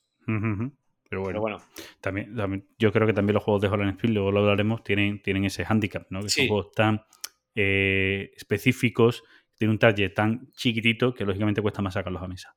sí. Vale. Venga, lo digo yo mi último entonces. Venga, dale. Mira, pues yo voy a hablar de un juego que salió por Kickstarter, que ha empezado, bueno, que ya más o menos hace unos meses empezó a llegar a la gente, que está exquisitamente a nivel de componentes y demás, y no fue caro, ¿vale? Aquí volvemos a lo mismo. Juego que tiene una producción medianamente de lujo, pero no, no especialmente cara, que es el Paint the Rose, ¿vale? Eh, pintando las rosas. Digamos que está un poco ambientado en lo que sería el mundo de Alicia en el País de la Maravilla, en la reina, reina de corazones, ¿no? Creo que Sí. es la reina, ¿no? Sí, sí, arriba de corazones. y que, bueno, pues, entre comillas, va de pintar. Estamos ante un juego de deducción, ¿vale? Un juego de deducción en el que em, De momento tienes la mecánica... ¿Eh? De momento tienes mi atención. Sí, además la mecánica es muy curiosa, ¿vale? Eh, a mí, normalmente el juego de deducción no suelen ser para mí llamativos, atractivos, ¿vale?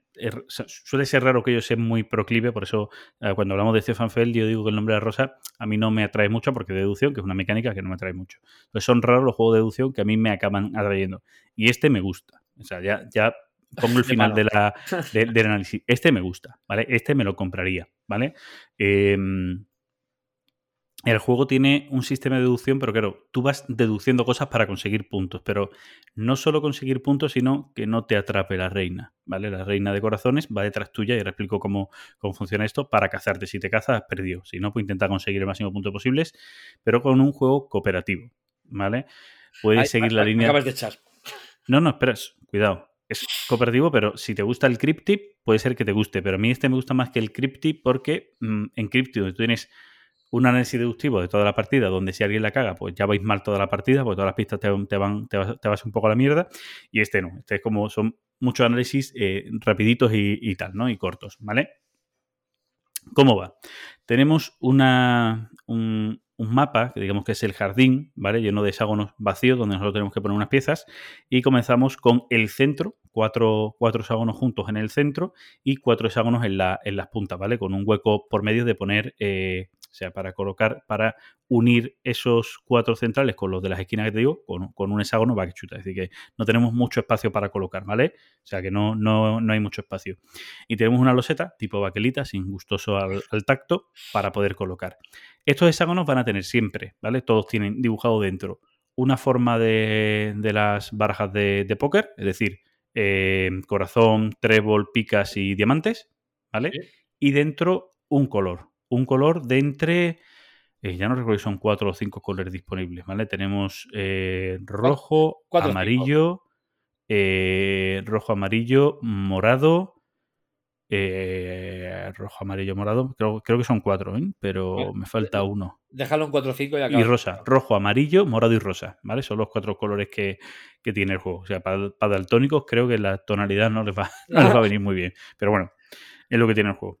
Cuestión, ahora hay unas, hay tres mazos de cartas y cada jugador tiene que robar una carta. Hay un mazo fácil, un mazo medio y un mazo difícil. El fácil, que además en la, en la partida solo permite que uno de los jugadores tenga una carta de fácil, no puede haber a la vez en juego dos cartas fáciles, así solo un jugador tiene una fácil, nadie puede robar de cartas fáciles hasta que esa carta pues se haya descubierto. ¿Vale? Estas cartas nos van a indicar pues una combinación. La fácil te va a indicar dos colores. Combinación de dos colores, la que sea, ¿vale? Entonces, ¿qué es lo que tú tienes que hacer? Cuando tú tienes, cuando es tu turno, ¿vale? Imaginemos que tengo una fácil, ¿vale? Yo que sé, que pone rojo, rosa. Cuando es mi turno, yo voy a co- coger de entre el track de cuatro losetas disponibles, voy a coger una de ellas que tenga que estar representado en mi carta, ¿vale? Bueno, que tenga que lo suyo es que esté representado en mi carta y lo voy a colocar en el jardín. ¿Y qué es lo que yo voy a indicar? Pues esa loseta que yo he colocado tiene que tener, por ejemplo, si te digo, si estamos en el fácil, tiene que tener uno de los dos colores que yo tengo. Dicho que tengo rojo y rosa. Imagínate que coloco una roja. Y ahora la voy a colocar en un sitio que me interese porque voy a poner tantos cubitos sobre esa loseta que acabo de poner como haya adyacente la otra parte de mi carta. Si esto era de color rosa y el otro color de mi carta es rojo, pues voy a intentar colocarlo a lo mejor al lado de tres hexágonos y dos de ellos son rojos, pues coloco dos cubitos. Y ahora el resto de jugadores van a ver lo que he puesto y la pista que doy, que hay dos del otro de conecta, tienen que llegar a la deducción de que es, muchas veces la combinación es muy directa, las cartas fáciles, de que es rojo-rosa, ¿vale? Que lo que pasa es que cuando yo coloco una ficha, aparte de colocar yo cubitos, el resto de jugadores con sus cartas también puede colocar cubitos. Entonces se pueden adivinar varias cartas. Y en mi ronda, pues estamos obligados a adivinar una carta. Bien la del jugador activo o bien la de cualquier jugador, pero adivinar una carta. Puedes adivinar más, pero adivinar una carta. Si adivinas no la fuera. carta, claro, las cartas tienen un punto- puntos de movimiento, ¿vale? Entonces tú tienes tu personaje que se va moviendo. Se mueves, las cartas fáciles te mueven uno, las cartas medias te mueven dos o tres y las cartas difíciles cuatro o cinco, ¿vale? Dependiendo de la carta. Y yo me muevo. Pero la reina de corazones, en- al final de cada turno, se va a mover uno. Y si no hemos adivinado ninguna carta o hemos fallado la adivinación, se va a mover el doble. Pero se mueve uno hasta que tú pasas por una, una parte del de puntuación donde a la reina roja se le coloca una rosa debajo, ¿vale? Una especie de que se van colocando y en vez de moverse uno, cada ronda se mueve dos, luego se mueve tres, luego se mueve cuatro y luego se mueve hasta cinco. O sea que si fallamos y está en movimiento cinco, se mueve 10. Y si nos atrapa, hemos perdido la partida. Bien. ¿Vale? Entonces va increciendo. Como digo, la carta fácil, fácil, a colores. Luego hay una carta que es la carta media, que puede ir a colores o a formas, pero o a colores o a formas. ¿Vale? Y luego está la carta difícil que puede ir a colores y a formas. O sea, puede ser que venga trébol rosa, ¿vale? Entonces te puede perder, pero también puede ser solo a colores, pero será difícil. Pero claro, a la hora de dar una pista, tú dices, hostia, la loseta que he puesto en el centro puede ser, o bien, por, he puesto un trébol amarillo, puede ser por el trébol o por el amarillo, no lo tienes claro. Entonces tienes que a lo mejor hacer una doble pista, tienes que hacer dos turnos que esa persona ponga pistas para que tú sepas qué carta tiene. ¿vale? Entonces vas jugando con eso. De- las deducciones son rápidos, empiezas a ver, oye, este antes, es la que se puntua- puso antes, no se puso ninguna pista y eso también me da pista. O ha escogido esta loseta teniendo estas otras losetas, tenía dos rosas y solo un trébol, ha cogido el trébol, tiene que ser por el trébol. Entonces tú vas intentando hacer tu deducción en base a lo que ha cogido, en lo que puso antes, lo que no puso antes, en dónde ha colocado y las opciones donde tuviera para colocar. ¿Vale? Entonces vas haciendo una deducción por todo. O sea, tiene como muchas pequeñas capitas de profundidad para esa deducción. Pero son deducciones muy directas. Hay, depende del número de jugadores, 2, 3, 4, ¿vale? Según el número de jugadores, eh, cartas para adivinar en cada ronda. Por lo tanto, tú tienes opción en cada ronda de adivinar por uno o por otro según las pistas que nos han ido dando. Eh, Es tan sencillo como eso, el juego. Sé que el juego tiene más cosas, porque el juego digo, de Kickstarter tiene un montón de módulos para hacerlo más complejo, más difícil y tal, pero yo te hablo de la parte básica, lo que es el juego base. Oye, chulísimo, ligero, deducciones muy, muy rápidas, eh, discusiones mesa, porque el que, claro, el que pone no puede dar ninguna información, pero el resto, pues, pues intentamos, oye, pero este no puso aquí antes, antes eh, no, no dio ninguna pista, por lo tanto, si pensamos que es esto, antes podía haber dado la pista, y si no la ha dado es porque esto no es, tiene que ser esto otro, y vas con todas esas eh, deducciones, que es bastante curioso. Muy Yo- a lo cryptic en las deducciones, pero como digo, más directo porque hay cuatro cartas en juegos y te adivinó la carta, tú ya coges otra y sigues jugando. Y Entonces, aparte- y aparte como muchas deducciones rápidas, más cortitas, habiendo muchas en juego. Yo aquí, bueno, dos cositas. La primera, eh, ha- ¿hay algún problema en. Es decir, pongamos que hay un jugador alfa, que es el que, digamos, el que maneja el cotarro, ¿no? De las decisiones, o el que no calla, o el que no tal. En sus pistas no puede decir nada. Pero en las de los demás, ¿cómo ves el tema de que pueda arruinar un poco el tema? A ver, eh, como en casi todos los juegos cooperativos, ¿vale? Puede haber algo de efecto líder, pero aquí no tanto. ¿Vale? Te digo no tanto porque, claro, mm, es cierto que puede haber alguien que sea más ágil en la deducción y pueda dar más pistas, pero también tiene su propia carta. Por lo tanto, eh, te, da- te va dejando espacio a los demás para que decidan. ¿Vale? Vale. Vale, vale. Eso, quieres que no, ya ahí tienes un- una parte ganada, ¿vale? Una parte ganada. Es decir, mínimo en una decisión de cada cuatro él no está, ¿vale? O sea, mínimo. Pero aparte, el juego te da de sí a que mucha gente opine. Y que las deducciones, al ser muy de lógicas, eh, hay otros juegos que dicen, no, que esto es lógica. No, o sea, lógica no, aquí no tienes todas las opciones. Sí. Aquí sí, aquí al ser muy lógica, eh, muchas veces por querer avanzar y porque no te pilla la reina, dices, tenemos dos opciones, 50%, tenemos que arriesgar por una, no sabemos cuál, ¿no? Y, y- y arriesgas, que tienes esa parte de push lag que te puede pasar y que te va a pasar en el juego además, ¿no? Es decir, oye, mm, tienes que arriesgar, o sea, punto, o sea, nos arriesgamos a esta, nos arriesgamos a las otras, ¿vale? Y ya está. El juego, al igual que en Anavi, ahí donde podrías incurrir un poco en las trampitas, Sí, ¿vale? bueno, De- sí. De que la gente exprese con la cara o que exprese con cosas Sí. que tienes que intentar omitir. Pero al igual que en Anabi, si Es alguien quiere hacer trampa, además. es muy fácil hacer trampas. Y aparte muchas veces es imposible. O sea... Y bueno, y la segunda cosa que va a decir es que me lo tienes que sacar a la mesa. Vale, si me lo compro, sí, porque claro, eh, eh, te digo, salió por Kickstarter, creo que todavía no ha llegado en versión retail. Vale. Vale, vale. O sea, yo sé, yo sé que, a, yo sé que a mi mujer le, yo creo que le, le puede gustar bastante. Y a si mí os gustan los juegos de deducción, Sí, digo, si te gustan los juegos de deducción, es- está, está muy guay. Porque además, como te digo, es muy, es muy rápido, porque son muchas deducciones. ¿Vale? Son muchas, hay varias cartas en juego, muchas deducciones que las puedes dar a la vez, que puedes ir dándolas, que incluso puedes decidir, tenemos muy claro la tuya, pero como hemos adivinado en este turno esta, vamos a dejar la tuya para el siguiente, para que en el siguiente tengamos una carta adivinada y no, y no la caguemos. ¿no? Ese Sí, tipo sí, de cosas sí. también las puedes decidir entre todos y tal. O sea, tener pequeñas decisiones, como digo, que puedes llevar a más. Ti- Tiene buena pinta, ¿eh? O sea, no. A ver, Pues digo, que, digo que me lo saques a mesa porque yo sé que lo más seguro que a mí luego se me olvide el nombre. ¿Vale? O sea, pero Sí, bueno. bueno, podría mirar si está en Tabletop o si lo quisieras probar y tal. No, no, Vale. esto es para jugar en físico. Sí, el juego tiene, pues, nosotros no lo usamos, pero el juego tiene hasta su libretita de... de, mm, Sí, para anotar las pistas y cosas. Para anotar, pero, pero atención, ¿eh? Porque como te digo, porque muchas veces tienes que estar pendiente a dos, dos o tres turnos antes para sacar pistas de lo último que él te ponga y tal. Eh, incluso porque las cartas, al parecer, las combinaciones de cartas solo se repiten dos veces. Ajá. ¿Vale? Que eso también te puede dar una pista. Si está ya salido y está, ha salido ya dos veces, o sea, ya no puede salir, ya no es esta, es esta otra, ¿vale? Entonces tienes como tres hojas distintas para hacer todas la- las distintas combinatorias, ¿vale? Para, para hacer anotaciones. Nosotros no lo usamos, la verdad es que no lo usamos, que tiramos un poquito para adelante, porque para el juego base a lo mejor te vale un poco con, con tu memoria, Sí. para no ir apuntándolo todo. Pero nos Pero no, y cuando a lo mejor complicas el juego, ya dices tú, hostia, dame algo para apuntar que yo ya no me acuerdo. Ya, Pero yo- bueno. Tiene pinta ese de los cooperativos que yo puedo disfrutar. Sí, sí, sí. Le digo, porque al ser deductivo, los cooperativos deductivos de este rollo, pues se pueden disfrutar un poco más. ¿Me, me paso al último? Venga, dale, claro. Pues con el último cubrimos el tema de, de novedades. Hostia, claro, es verdad. Yo no he dado ninguna novedad. Bueno, sí, Wizard Mountain es novedad. Bueno, ya has dado una yo- novedad que no ha llegado, como es el Secret Identity. Claro, no, que no tal, el Nicaea, bueno, es novedad y es incontable. Y ahora es que voy a hablar del Hipócrates. O sea, que es Eh. novedad y además es novedad top, ¿no? De estos de los juegos que están muy esperados y eso, ¿no? No sé qué decirte, porque, bueno, claro, como a ver, lo trajo maldito y también vino por ahí el Arnova más o menos a la vez y todas estas cosas.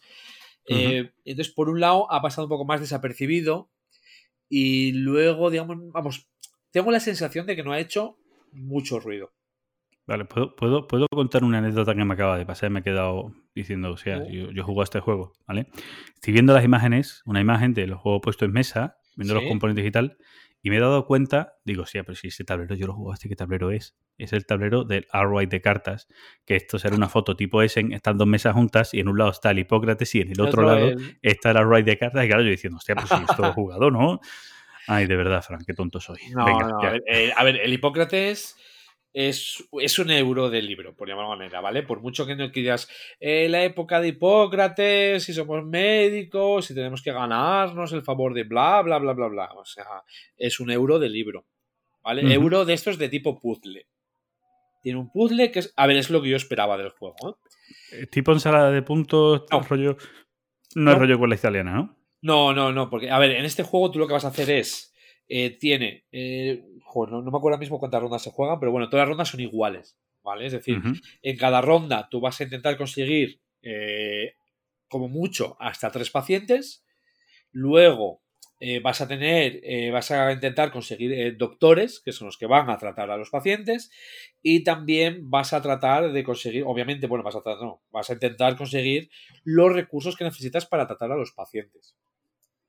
Eh, básicamente, o sea, el juego, el juego va de esto, ¿vale? No tiene esa cosa que tenía el Dash Hospital, en donde dices tú, es que me interesa que el paciente se empeore para luego ganar más puntos. Aquí el paciente, si en una ronda no lo tratas, empeora y la siguiente muere. Vale. Pero no, no vas a ganar más puntos si empeora, ¿vale? Los puntos son los mismos. Entonces, el temas de interacción y de, y de lo que tiene el juego. El juego realmente está pensado para cuatro jugadores. Pero, o sea, es- o sea, pero está pensado para cuatro jugadores porque a menos jugadores los jugadores que falten se les mete como neutrales en los pasos de conseguir eh, pacientes y en los pasos de conseguir médicos. Y dependiendo de la popularidad que tengan, o reputación, perdón, de la reputación que tengan, van a ir antes o después que los jugadores y te pueden dar un poco por saco. ¿Vale? Porque para conseguirlos, para conseguir los clientes, eh, o sea, los pacientes, que son, a final de cuentas son clientes, ¿vale? Sí, porque eh, cuando te coges uno, te- ellos te van a dar, te van a dar panoja, Basta. ¿vale? Ellos ya te pagan, aunque luego se mueran, tú te vas dinero ya por delante. Sanidad pública. sanidad. Venga, vale, sí. Hay, digamos, eh, pacientes de seis ciudades, ¿vale? Típicas de Grecia, de las ciudades-estado. Y en cada, por cada ciudad hay tres pacientes. Entonces, se tiran unos dados. El dado va a ir al 1, 2, 3 de cada ciudad. ¿Vale? Así de simple. Y por orden de cómo se haya cogido en la última ronda, pues tú vas a ir a una columna u a otra. ¿Qué puedes hacer? Te vas a una columna y vas a coger donde esté el dado. Quiere decir, si están los tres y el dado está en el 2, tú el que puedes coger de esa columna, de esa ciudad, es el segundo paciente. Hay unas fichitas que te van a permitir jugar un poco con los dados, pero Sí, lo normal. ¿vale? Tú lo que vas a ir es a donde esté el dado. Si no hay paciente y vas ahí, te vas a llevar unos beneficios. Digamos que el tablero ya está marcado pues para, para eso. Es decir, igual no te lo puedes permitir o no te interesa, pues me voy aquí y me lleva otros beneficios que sí me van a interesar. Los personajes no Que lógicamente serán menores que curar un paciente. son diferentes. Son Vale. diferentes. ¿Vale? Porque tú cuando llevas un paciente, el paciente te va a dar dinero. Vale. Si no, pues igual te llevas eh, de los componentes que necesitas para, para tratar a los pacientes. Los personajes no jugadores, dependiendo de la reputación, se van al, al espacio más alto, ¿vale? O sea, digamos, es lo que, lo que hacen. El cliente más alto, pum, se lo- el paciente más alto se lo van a llevar. Vale. Luego tienes una fase en la que vas a pagar a tus médicos, dependiendo de tu reputación, pagarás más o menos. Luego tienes el conseguir los doctores. Los doctores tan simple como hay eh, cuatro que no tienen ciudad y que te los puedes reservar. ¿Vale? Para reservarles es pongo mi ficha por orden de turno, eh, perdón, orden de reputación y pago la pasta. Y luego, por orden de reputación, puedes coger ese, doctor y coger uno de los de ciudad. Los de ciudad vienen, porque ahí puedes coger o al médico o el kit de curación, que son componentes, o los dos. Y si te llevan los dos, te dan una loseta de bonificación extra. Y pagas también, pagarán Sí, sí, más o lo que sea. claro. Lógico. Sí, sí, o sea, igual uno te cuesta 7, otro te cuesta 8. Pues si pagas los 15, encima te doy otra loseta. Pero me puedo llevar uno u otro, O, ambos. O ambos. La cuestión es que si alguien ya se ha llevado algo de esto, tú ya no te puedes llevar. Yo qué sé, si- dime.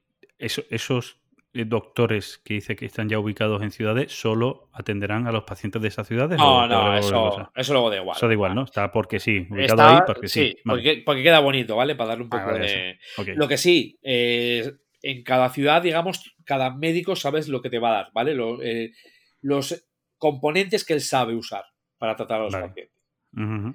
Porque luego viene la parte del puzzle, la parte del puzzle que es tratar a los pacientes. Y, a ver, la verdad es que me, me resulta muy curiosa, me gusta, ¿vale? Es un poco lo que yo esperaba del juego.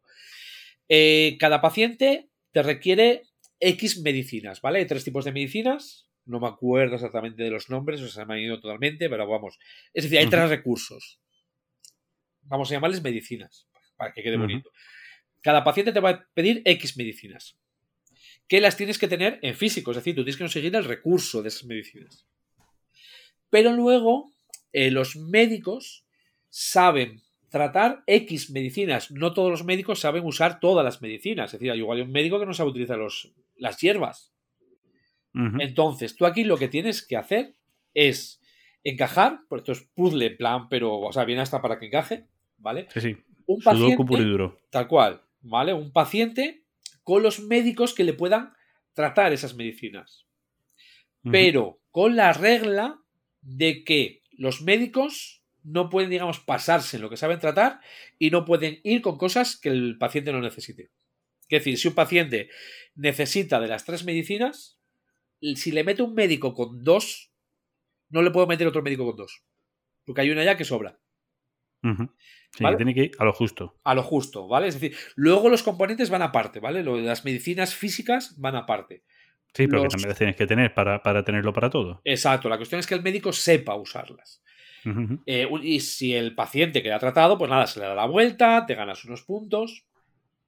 Los, eh, los médicos, ¿vale? Los doctores tienen X. eh, aquí, claro, es que lo llaman contratos, o digamos, o X sabiduría de medicinas, ¿vale? Igual no sé si, si encajará mejor. Quiere decir que un, un médico, con mucho, pues va a tratar a dos pacientes.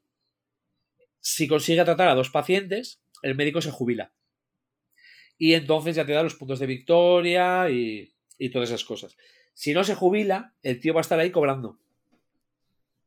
Porque cada fase de cobro, o tal, o le pagas o el tío se pira. ¿Vale? Y el juego básicamente. Como, es como, la realidad. Como es la realidad, vamos. O sea, Sí, además, si me tienes contratado, págame, claro. Si no, adiós muy buenas. Como la vida misma, ¿no?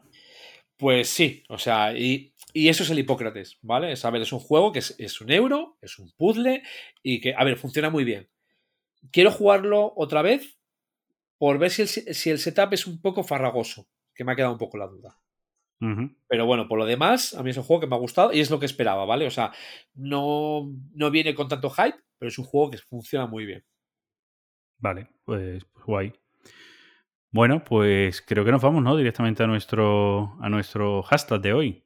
Venga, vamos a, a sacar juegos espartanos. Venga, pues venga. Hashtag.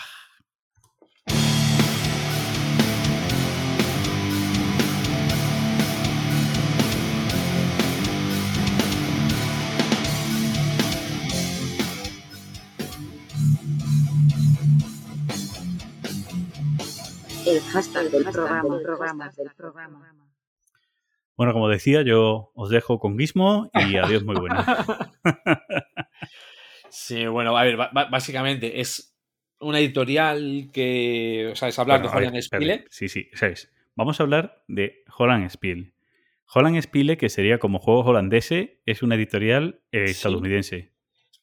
Hasta ¿Por qué ahí, ese nombre? No lo sé. eso es. Hasta ahí ya, ya, yo ya me rayo. O sea, yo, yo- yo ya empiezo por cuando yo escuchaba Holland Spiel, pensé, hostia, pues será pues, otro holandés como los, lo- como los locos Claro, de claro. O algo, pero no. No, no, no. De hecho, no sé si irá por el apellido. Lo de Spiele qué? no lo sé. ¿Por qué? porque, a ver, eh, los que la formaban antes eran Ujú. Mary Holland y Tom Vale. Russell. Vale, vale, vale, vale. Y Tom Claro. Russell, que ahora es Amabel Holland. ¿Pero es Entonces- Amabel Holland Sí. o Amabel Russell? No, no, Amabel Holland. Sí, pero Ahora- es un nombre o es como se le conoce como Nick o algo. A ver, o sea, a- sé, sé que ha cambiado de sexo y que ahora es Amabel, que Tom ahora es Amabel, que hasta ahí llego. Y el Pero apellido ¿se también el apellido? sí, sí, sí. O sea, eso, a se, ver, eso se puede cambiar. O sea, que te puedes cambiar el nombre, no el apellido. Es que eh, si ves la descripción, a ver, en la BGG, si entras en la página de la, de la editorial, te llevan, te pone, digamos, la descripción, te llevan a un, a un, a un hilo de un foro, ¿vale? Donde se presentan. Y se presentan como Mary Holland y su marido Tom Russell. Entonces, me imagino que al ser matrimonio y ahora que está, digamos, la cosa, pues como, como debería de ser, pues él haya, ella haya adoptado también el apellido pues, eh, que tenía ella, o bueno, Vale, lo que vale, sí, sea, sí, ¿vale? sí. O sea, no sé exactamente, Vale. estoy haciendo, estoy haciendo elu- elucubraciones. Vale, vale, vale, sí. No, que no sabían que eran pareja, que, que- que eran pareja, vale, ya está. Que con eso a lo mejor ya sí se puede entender. Ha adquirido, porque en Estados Unidos ya sabemos que se, se adquiere el apellido de una de, la- de las dos partes, eh, históricamente siempre ha sido el del hombre, y aquí en esta relación, como ahora mismo ya son dos mujeres, pues han decidido quedarse con el apellido Holland, pues ya está. Entonces sí. Exacto, o sea, digamos ahí, digamos, que- lo de que tengan que cambiar el apellido a mí me parece una tontería, pero bueno, eh, no viene al caso y no es, es el... Y esto es cosas que hayan decidido ellas, ¿no? Sí, sí, bueno, ya está, pero que, que- que eso, que yo esa parte no la sabía y ya por lo menos hay una explicación. El nombre editorial viene por el apellido, pero la cuestión es que luego ha puesto Spiele, como se dice alemán. en holandés y en, y en- y en Holanda también. No, en, Ale- en. Holanda creo que es Spelling. Es verdad, por Exploter, es verdad. Spellen. O O sea, bueno, es una mezcla. no lo sé por qué. Realmente no sé por qué. Porque, a ver, no voy a leer la descripción esta que hace en la BGG. Sí, porque además es larga. Larga, o sea. Y básicamente, ¿cómo definir esta editorial? Es una editorial que está enfocada sobre todo a los wargames. Pero Bueno, yo, yo, yo es que no lo diría Wargame, ¿no? es que en teoría sí, en teoría digamos sí, y de hecho en la descripción te lo pone. Vale. Lo que pasa que, a ver, tiene muchas cositas que no son wargames. Es que yo, claro, por eso te diría que yo lo que sí diría es que son históricos. Claro, y Dentro de histórico tienen varios wargames, pero todo, yo definiría, porque todo lo que tiene este editorial es de una carga histórica, trasfondo sí, histórico. Sí, o sea, y a ver, y Amabel Holland es más conocida sobre todo por juegos de la familia de Wilson, de los Cube Rails. Entonces, o sea, quizás como sea más conocida, ¿no? Entonces, bueno, ¿no? Según Y el- la Y descripción- el Nicea que acabas tú antes de, de nombrar, Exacto, que también o es suyo, que es una- un diseño suyo. según la, la descripción que ponen ahí, ¿vale? Y digamos iba como enfocado lo- a los a los Wargames. Pero claro, ¿qué sucede? Esa descripción yo creo que es hace mucho tiempo ya. Pues lo estaba mirando ¿vale? O ahora. sea, Es de 2016. Bueno, no, no tiene mucho tiempo, ¿eh? Esta editorial, yo creo. O sea, entonces, eh, ese 2016 quiere ser más o menos cuando, cuando la crearon. Sí, bueno, 2016 es cuando es la entrada esta del resumen este de la editorial. Claro. Un poquito. Y de hecho, si vas a la lista de juegos de Holland Spiele en la, en la BGG, aparecen en total de 91 títulos. Pero muchos son dos familias que tienen de Wargames. Que son el Horse and Musket, que no he, sé que en su día miré algo de él, pero no me acabo de... Bueno, no sé, de- lo dejé ahí, a un lado. Y luego tienen el Table Battles, que también hay como, no sé, son siete o ocho expansiones. De hecho, ahora están sacando hasta con dinosaurios. ¿Vale? Está el. Table Battles de dinosaurios y hay y una expansión que es más dinosaurios. Que esta va a ser mi, ya adelanto que esta va a ser mi siguiente adquisición de Holland Spiele. ¿Vale? A ver, es un juego para dos, de estos de con cartas, de enfrentamiento de uno para uno. ¿Vale? Va- van a ser otro de los que vengan a criar polvo en, en mis estanterías. O sea, Bueno, una, una- Estaba, yo estaba mirando por aquí. He dejado de escucharte un rato, hablando claro, Sí, y me he puesto a mirar un poco la, la descripción, ¿no? Por si veía algo así interesante y tal. Ahora estaba haciendo una lectura en diagonal. Y hay una cosa que yo supongo que tú ibas a nombrar, pero que yo por si acaso eh, lo, lo nombro. Una cosa curiosa, que esto sí lo sabía, pero se- es posible que se me hubiera olvidado y, a- y no sé si a ti, es el tema de, de que sus juegos los venden en- siempre en dos formatos. sí. O sea, no- no- igual si me hubiese pasado, ¿vale? Por eso digo, Pero- lo he leído ahora y digo, antes de que se me pase, lo leo, que es el final justo de la descripción, que es que eh, ellos venden tanto en formato físico los juegos como en versión digital, print and play, para que tú te lo, Sí. te lo construyas. Que entre tú y yo no va a cambiar tanto porque su producción es espartana. O sea, un exploter ya es un paso por encima del nivel de Holland Spiel. Sí, a ver, son juegos. Es que no, es- no- no es impresión bajo demanda. Harald es Lieske, para que nos entendamos de nuevo, Harald Lieske es un gran, es un gran Artista. ilustrador y diseñador gráfico al lado de la gente de Holland Spiel, ¿vale? Venga, vamos. Bueno, bueno, hay, hay cositas, ¿eh? Hay cositas. Ahí tampoco vamos a. El, el, el Nikaya tiene las cartas muy chulas, o sea. Es que el. El- Habrá el que ver, eh, yo, yo creo que son robados, ¿no? Que, que yo creo que son todos la- Sí, las- los retratos tratados Sí. luego digitalmente, pero los retratos oficiales de esos personajes y demás que haya por ahí y demás, la pintura. El Lies, Lies que no hace ni eso. Sí, ya, bueno, hostia, ya ves tú, el, el- el último juego, ¿no? El de el del Faisán, de, mm, de este hombre, del, del pelo verde. ¿Cómo se llama la editorial del pelo verde? El, ay, eh, F, Fries. F2, no, F2F. Sí, do- dos Fs piel. No es F Spiel, eso. ¿Vale? Eh, o sea, la portada es, es de. Va en juego de Faisan, porque se llama Faisan, una cosa por el estilo. Y la portada es, es todo dibujado desde el Faisan, que es una puta foto. Esto no se dibuja en te pongo una foto aquí y a tomar por saco. Parece un ves. asqueroso. O sea, un, un respeto, ¿vale? El Lies que es, es una liga aparte. Joder, de verdad. Bueno, ya Eh, hemos dado nuestro pelito al que hoy. Yo creo que no hay programa, ¿no? Va en, Sí. eh, es- Gizmo está haciendo eso que os hemos prometido de una hoja de cálculo con todos los programas, los contenidos y tal. Lo está haciendo Gizmo, lo tiene casi hecho. Se está pegando un curro de la hostia. ¿Vale? Creo que deberías de poner en todos los programas que nombramos a Harald Lieske. O sea, ahí te lo dejo. Eso. Es que, bueno, esa parte es fácil, ¿eh? O sea, es igual que todos los que nombramos a Splotter. O sea, son todos. raro si ¿eh? el día que no. Entonces, esa parte es fácil. Esa parte me la pones fácil.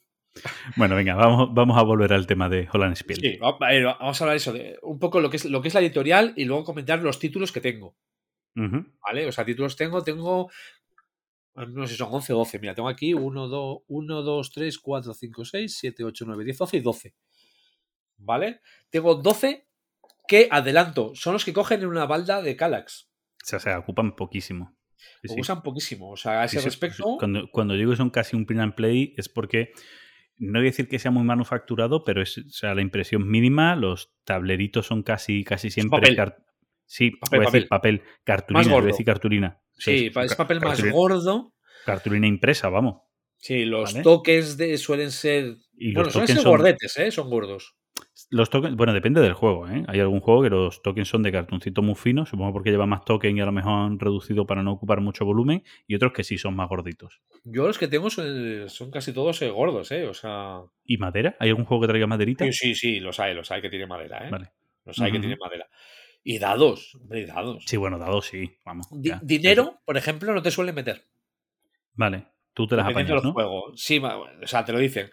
Entonces, bueno, yo comentar un poco eso de la, de la editorial, ¿no? A ver, la es que no es, no es exactamente el modelo de negocio que tiene, no es impresión bajo demanda, pero es casi, o sea, es que es una impresión, digamos, como muy, muy manual. Eh, y ahí viene, digamos, ese tema de las calidades, ¿no? A ver, la, la calidad, a ver, no es mala, pero claro, estamos hablando de tableros de, normalmente, de papel gordo, el Ujú, Icaea viene con lonas, ¿vale? Los dos tableritos son de lona. ujú. Muchas veces están empezando a hacer lo que es el canvas, ¿no? El tablero de lona para, para muchos juegos. Yo tengo uno solamente. Y a mí lo que siempre me llama de esta editorial es, eh, yo creo, por un lado, sinceridad. A la hora de decirte las cosas. De hecho, a veces Amabel Holland es hasta brusca. ¿Vale? O sea, por decirlo de alguna manera. Porque ves alguna cosa por Twitter y alguna cosa por los foros y dices tú, si yo creo que porque eres quien eres. Es decir, pero yo creo que a veces telita, ¿eh? Con algún comentario. O sea, digamos, de en plan de... Ver, Sí que es cierto. En una ocasión, por ejemplo, mira, ponía en Twitter el término este de man- mansplaining.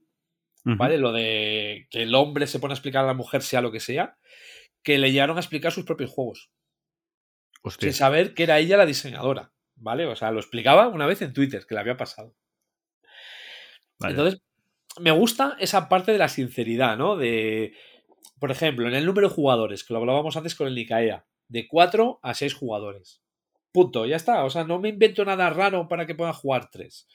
El Westfalia es para 6 jugadores, sí o sí. Punto. Ya está. Es decir, no. Que no son 6, pues no lo saques a mesa. Olvídate de chorradas. Tienen bastantes solitarios, también es cierto, ¿no? Tienen el agrícola, que es bastante famoso de ellos, a ese respecto, el estílico. Eh, directamente lo mismo, ¿vale? Es decir, es solitario, no uno Cuando y dos hablamos de jugadores. Agrícola, no es el de V. Rosenberg, ¿vale? Es otra No, ese es- Agrícola que, que además tiene subtítulo Master, Master of of Britain. Britain. Ujú. Sí, o sea, entonces, esa sinceridad me gusta. Eh, a la hora de, de hablar de sus juegos, lo mismo, ¿vale? O sea, directamente, eh, por poner un ejemplo, un juego que voy a hablar después, el Forex. Si coges la parte trasera y te pones a leer la del Forex, te empieza diciendo, ¿qué haces tú comprando esto? Directamente, ¿vale? O sea, entonces es. Es decir, yo los. Más lo- claro agua, ¿no? es tal cual, es decir, yo tengo como hago lo que me sale del Pepe y como me sale del Pepe. ¿Te gusta? Lo compras. ¿No? Pues mira, ¿qué le vamos a hacer? ¿Vale? Pero yo te lo digo por delante. Ya te digo eso, que a veces suena un poco, un poco brusca, ¿eh? Todo hay que decirlo. Porque, a ver, también, también sabemos cómo es la gente. Y la gente enseguida es que si este juego está roto, que si no sé qué, que si no sé qué más, a las primeras de cambio. Y eso no le debe gustar mucho. Bueno, ¿Vale? Porque principalmente las respuestas así un poco tal vienen cuando... con esta parte. Luego tienen una cosa que es peligrosa y es que los juegos vienen numerados. Y como alguien sea coleccionista, lo puede y pasar... Coleccionista con TOC lo va a pasar muy mal. Exacto. Vale, lo va a pasar muy mal. Yo lo empecé a pasar mal con Alea hasta que dije, mira, no, no recuerdo cuál era de ellos que era imposible de conseguir. Ah, toma por paso de los El- números. El Chinatown era súper complicado. No, Chinatown lo llegué a tener y lo vendí. Eh, no recuerdo cuál fue. Era- había otro que era complicado, pero no recuerdo cuál No, fue. No, no- no y me dije, acuerdo ahora, pero... por saco. O sea, no me complico la vida, ya está. Pero mira, mira, para que te hagas una idea, yo tengo el 1, el 16, el 20, el 28, 36, 46, ¿vale? 49, 51, 57, 64 y uno que tengo en la maleta para jugarlo para jugar mañana, que no me acuerdo el número que es. Vale. Por suerte, la parte del toque de los números no, no me afecta. Pero tener eh, 12 juegos en una balda de Calax de calidad. A ver, cuando digo calidad me refiero a calidad de juego, ¿vale? No de componentes. Pues hombre, ayuda. Si ya se pudiesen guardar, no en horizontal, sino, eh, es decir, las cajas vienen, los lados cortos van en un color. No sé, es que no- a ver si consigo explicarlo. Es decir, los tienes que tener en vertical. En vertical o en horizontal, con el lado largo visible. Vale, ¿por qué? Porque por el otro lado no viene el nombre del juego. Eh, Te arriesgas ahí. Ah, Vamos a jugar a este. ¿Cuál es? Ah, Vale. tú mismo. Va, hombre, si solo tienes uno es fácil. Si tienes 12, sí, dices, sí. ¿a a cuál jugamos? Pues a este. Pero bueno, Vale, vale, vale. Ya te digo, tener 12 juegos en una, en una Calax es un plus adicional. Ujú. Claro, ¿cuál es el- la principal contra? La disponibilidad de los mismos. ¿Vale? Aquí vamos a comentarlo, lo que tú decías, de, porque eh, Holland Spiele es una editorial americana. Y llegó un momento que dijo, no servimos a Europa. Directamente, no servimos a Europa. Sí, habrán tenido muchos problemas porque les puede, les puede llegar a ellos también la parte de aduana, de impuestos y demás, que les puede tener sanciones y han dicho, mira, nosotros no servimos, punto. Claro, entonces, eh, ¿qué podías hacer para conseguirlos en Europa? Pues hay una tienda en UK que se llama Second Chance que los distribuye. Eh, a nivel de precio, pues más o menos te va a salir como el dólar, igual un poco más caro, yo creo, ¿eh? porque las conversiones, estamos hablando muchas veces también del 1-1, pero no es del 1-1 euro dólar, el 1-1 libra dólar. ¿Vale? Entonces a ese respecto sí te puede salir un poco más caro. ¿Y qué sucede? Que luego llegó el Brexit. Ante lo cual, pues venga, más, eh, más jodienda. ¿Qué hacen también? Pues eh, lo que tú decías, cuando sacan un juego, mm, a ver, a ver, los antiguos también, ¿vale? Eh, te ofrecen la opción de comprártelo en los archivos de en PDF para que te lo hagas tú. ¿Vale? Eh, si mal no recuerdo, los suelen tener en War, eh, Wargame Vault. ¿Vale? Que estuve mirando el Table Battles, lo estuve mirando ahí, incluso para, pues, para, para hacérmelo o lo que sea. Y, hombre, barato tampoco me salía, ¿eh? Obviamente, más barato que el físico, pero, pero bueno, sí que te dan la opción. Sí que te dan la opción y luego ya tú, pues, a ver, hay mucho manitas de que en segunda mano lo, vamos, lo borda. Yo no, no sé si soy, yo entre manazas y vago. Sobre todo lo segundo. Claro. Entonces, bueno, ahí pues está, ahí está el tema, ¿no? Eh, no sé qué comentar así más eh, antes de empezar a hablar de, de juegos eh, directamente. Porque digo, para mí se ha convertido en, una editorial de cabecera. Pero que es difícil sacar sus juegos por esa peculiaridad, es decir, por relacionado con lo que hablábamos en el trending topic, porque la gente, mm, si es bonito, te juega lo que sea y tira el dinero a lo que sea. Si no es bonito y lo veis un poco tal, ya es más reacio. Claro, vamos a ver. Es que es, es- es normal. O sea, mm, ¿por dónde entra el juego? ¿Qué es lo primero que te, que te entra del juego? Antes de probarlo. Sí, vale, es la vista. Pero si yo te, yo te digo, este juego dura cuatro horas. ¿Vale? Vamos a hablar de dos juegos. Uno bonito y otro, llamémosle, de, de, de estos de Holland Spiele. Dura cuatro horas. ¿Te vas a saltar solo porque sea bonito? A ver, no. Pero Si es de media hora, mismo. sí. Pero... Sí, pero vo- volvemos a lo mismo. Eh, de- va, va a depender de muchas cosas, pero que la primera parte que tú ves de un juego antes de que te expliques nada es la parte física. Ahí, ahí estoy to- totalmente de Claro, acuerdo. entonces ya eso condiciona para el resto. O sea, ya el, el- el primer acercamiento ya te condiciona normalmente en Honor Spiel para mal.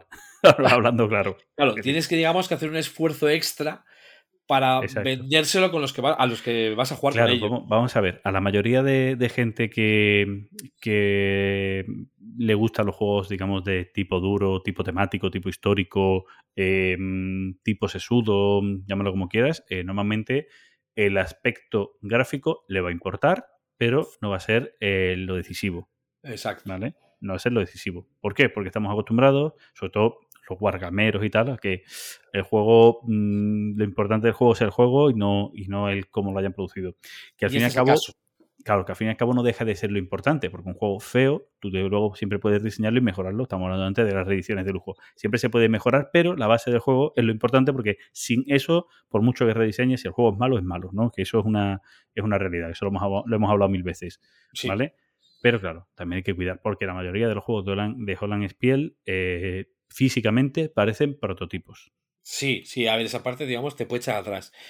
Luego tienen otro añadido para, que sea, digamos, difícil sacarlos. Y son los temas.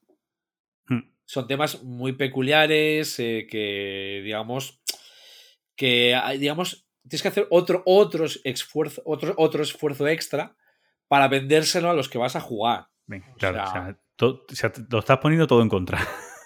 Eh, Por eso, digamos, muchas veces eh, cuesta, ¿no? Sí, sí, El- Y luego encima, luego encima, tienen esta opacidad añadida, no de reglamentos, porque los reglamentos no suelen ser complicados, sino que la opacidad en ver el desarrollo de la partida. Entonces, muchas veces, si te vas a quedar, si no ves, no llegas a desentrañar el desarrollo y te quedas en las sensaciones igual de una primera partida, estás diciendo, este juego no funciona. ¿Por qué? Porque es que no he podido hacer nada. Sin embargo, si juegas una segunda, ya te lo digo, o sea, tercera, cuarta, ya eso ya ni te, Sí. ni te lo digo, ya estás diciendo, "Fua, este juego es una delicia. Claro, a ver, vamos a ver. eh, lo Claro. hablabas antes cuando, cuando estabas hablando del, del Nicea. eh, es un ejemplo muy claro. Es decir, tiene unas mecánicas tan peculiares. No es que sean nuevas, sino el cómo te lo presenta es tan peculiar que al principio, al no tener un referente similar, lo típico de este, ¿conoces el Carcassonne? Sí, pues nada que ver. Pues Eh, aquí es igual. ¿Conoces algún juego? Sí, pues tiene nada que ver, ¿vale? Porque te, te va a romper los esquemas.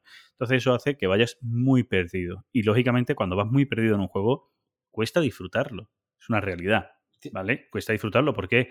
Porque claro, es como decir, mm, sea, es, yo qué sé, eh, he visto una película y no me he enterado de nada, pues igual no vas a decir que sea buena.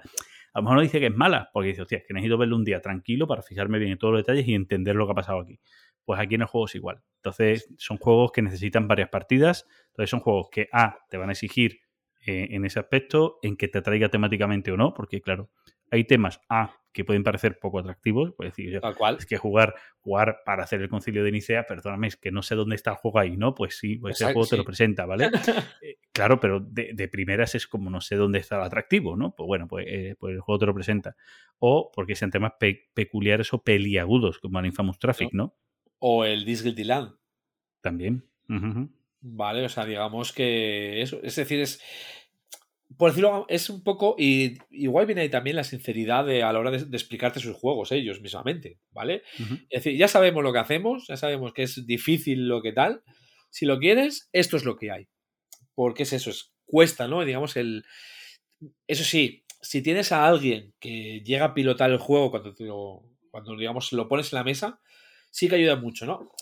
Lo que hablamos muchas veces de cuando se empieza a jugar a los 18XX con un 1830. Si hay alguien que pilote en la mesa, vas a ver de qué va el juego. Si no, puedes estar haciendo horas diciendo, joder, esto es súper tedioso. Y eso, por ejemplo, a mí me ha pasado muchas veces, pues, por ejemplo, con el Infamous Traffic. ¿Vale? Es decir, es un juego que es opaco. De hecho, este juego es de Cole Verle. O sea, del señor del Rud, del señor de Pax Famir, o sea, y el Infamous es de mis favoritos de este, de este señor y de esta, de esta editorial. Es un juego muy opaco.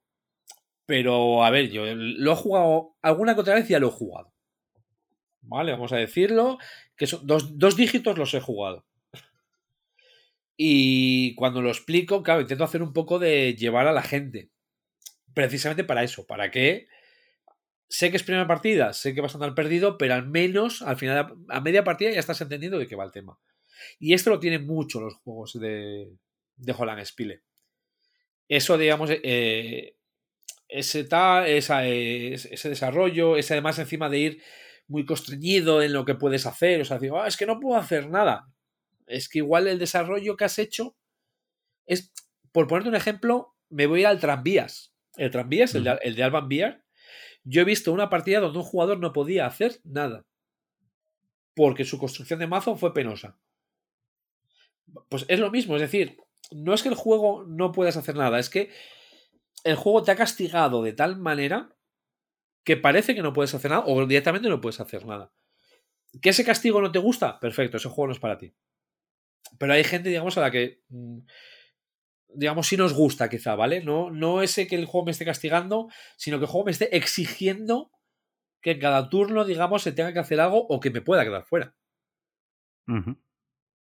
Entonces, yo Holland Spiele, ya digo, para mí se ha convertido en una editorial de cabecera. Lo que compro, pues claro, suele ser siempre como regalo de cumpleaños, como regalo de Reyes, pero claro, por el tema del precio. Porque tú lo sigues, tú ya lo estás comprando todo en Second Change, ¿no? Sí, sí, o sea, digamos, a ¿Llega ver. todo? ¿O tú Llega. pides en Second Change y ellos piden a Holland No, llega todo. Te lo ponen antes, ¿eh? De hecho, eh, cuando entras, como tú pones tu, eh, en tu dirección de envío, pues pone fuera de UK, directamente los precios que ves de los juegos te cambian.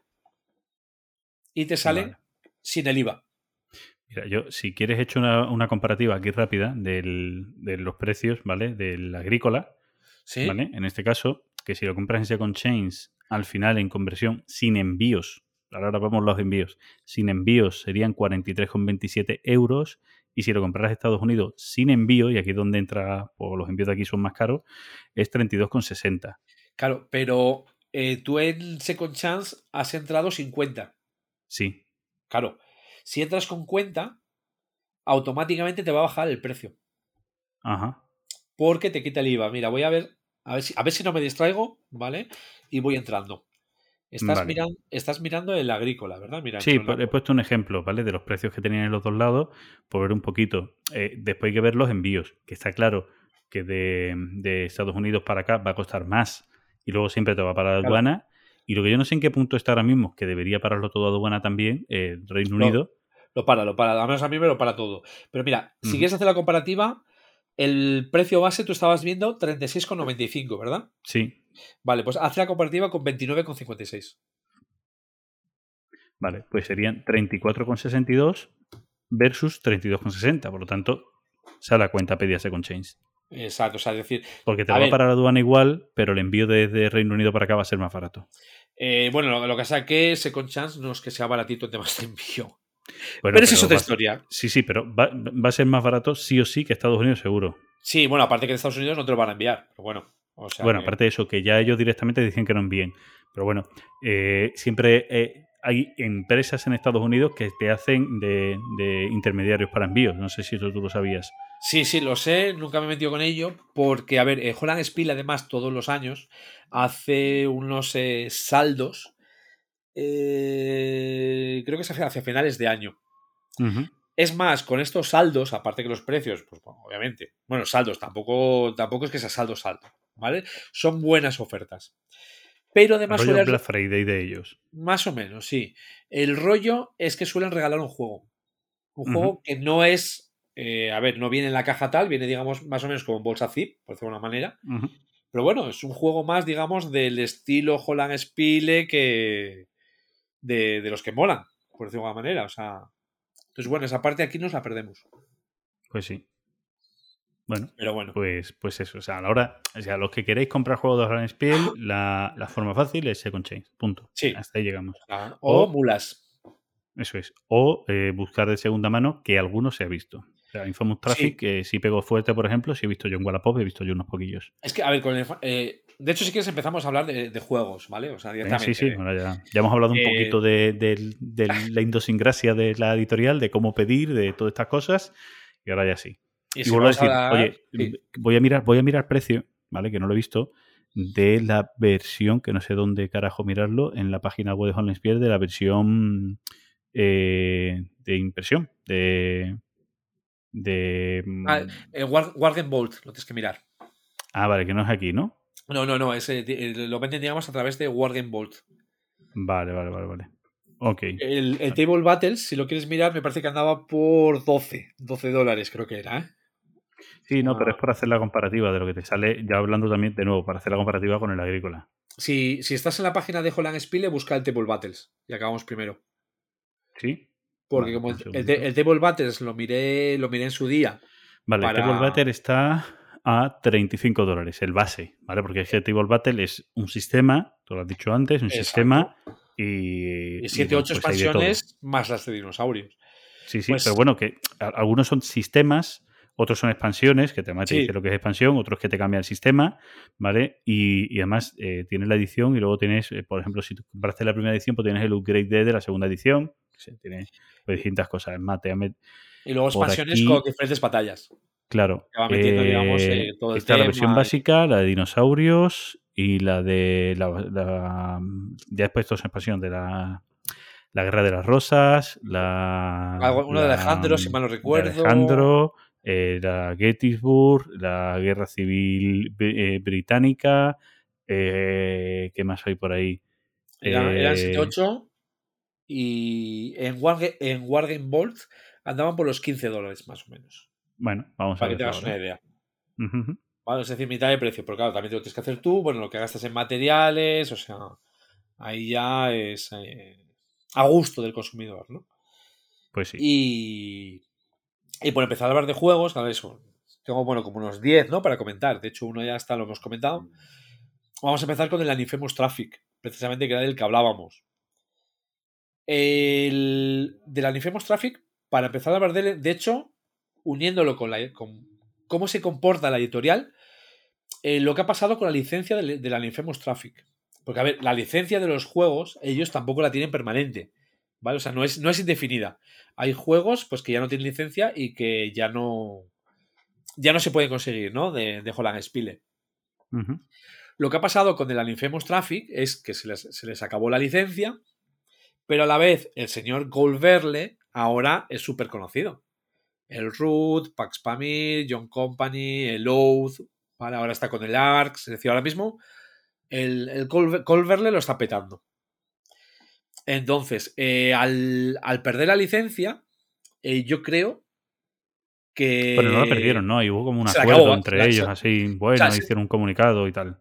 Se les acabó la licencia.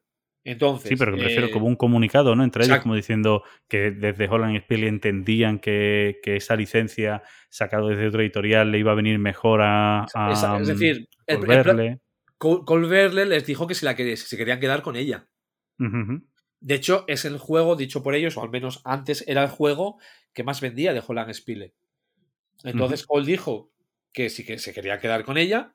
Y ellos dijeron: Mira, lo que, lo que tú estás diciendo, ¿no? El comunicado. Si lo sacas con tu compañía, vas a sacar más dinero. Así que, pues eh, tira para adelante, ¿no? No vamos a, a hacer aquí.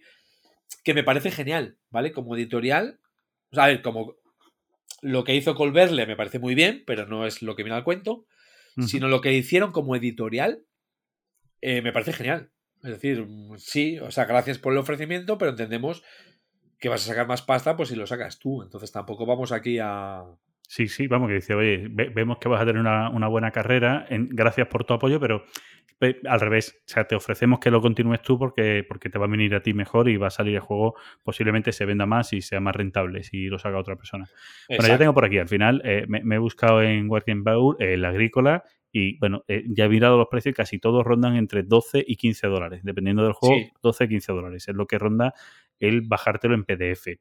Hay que decir, muchos de ellos, eh, miráis los componentes y tal, muchos de ellos habrá mucha gente que porque tengan facilidad para imprimir o porque no les importe y tal, eh, si te gusta el juego, mm, yo te diría que tampoco cambia mucho el comprártelo, de verdad, o sea, Sí, es sí, verdad, no. comprártelo o imprimírtelo tú. O sea, yo tengo una impresora, por ejemplo, en mi trabajo tengo una impresora buena que imprime que imprime en cartulinita, ¿vale? Por lo tanto, los tableros me los podría imprimir de puta madre y componentes Claro. siempre tengo de otros juegos y tal que me podrían venir bien, ¿sabes? O Exacto. ya hacerme yo los componentes, los típicos, buscarte cartoncito, cortarlo a medida, ponerle y tal. Pero bueno, que tienes opciones, que habrá gente que le, que le venga bien y le convenga decir, oye, pues me voy a hacer varios de, de esta gente porque pues están guay y son fáciles de, de hacer porque, eso sí, los componentes no suelen ser complejos a la hora de, No, no de que va. usarse, es decir, tableros, cartas y, y tokens.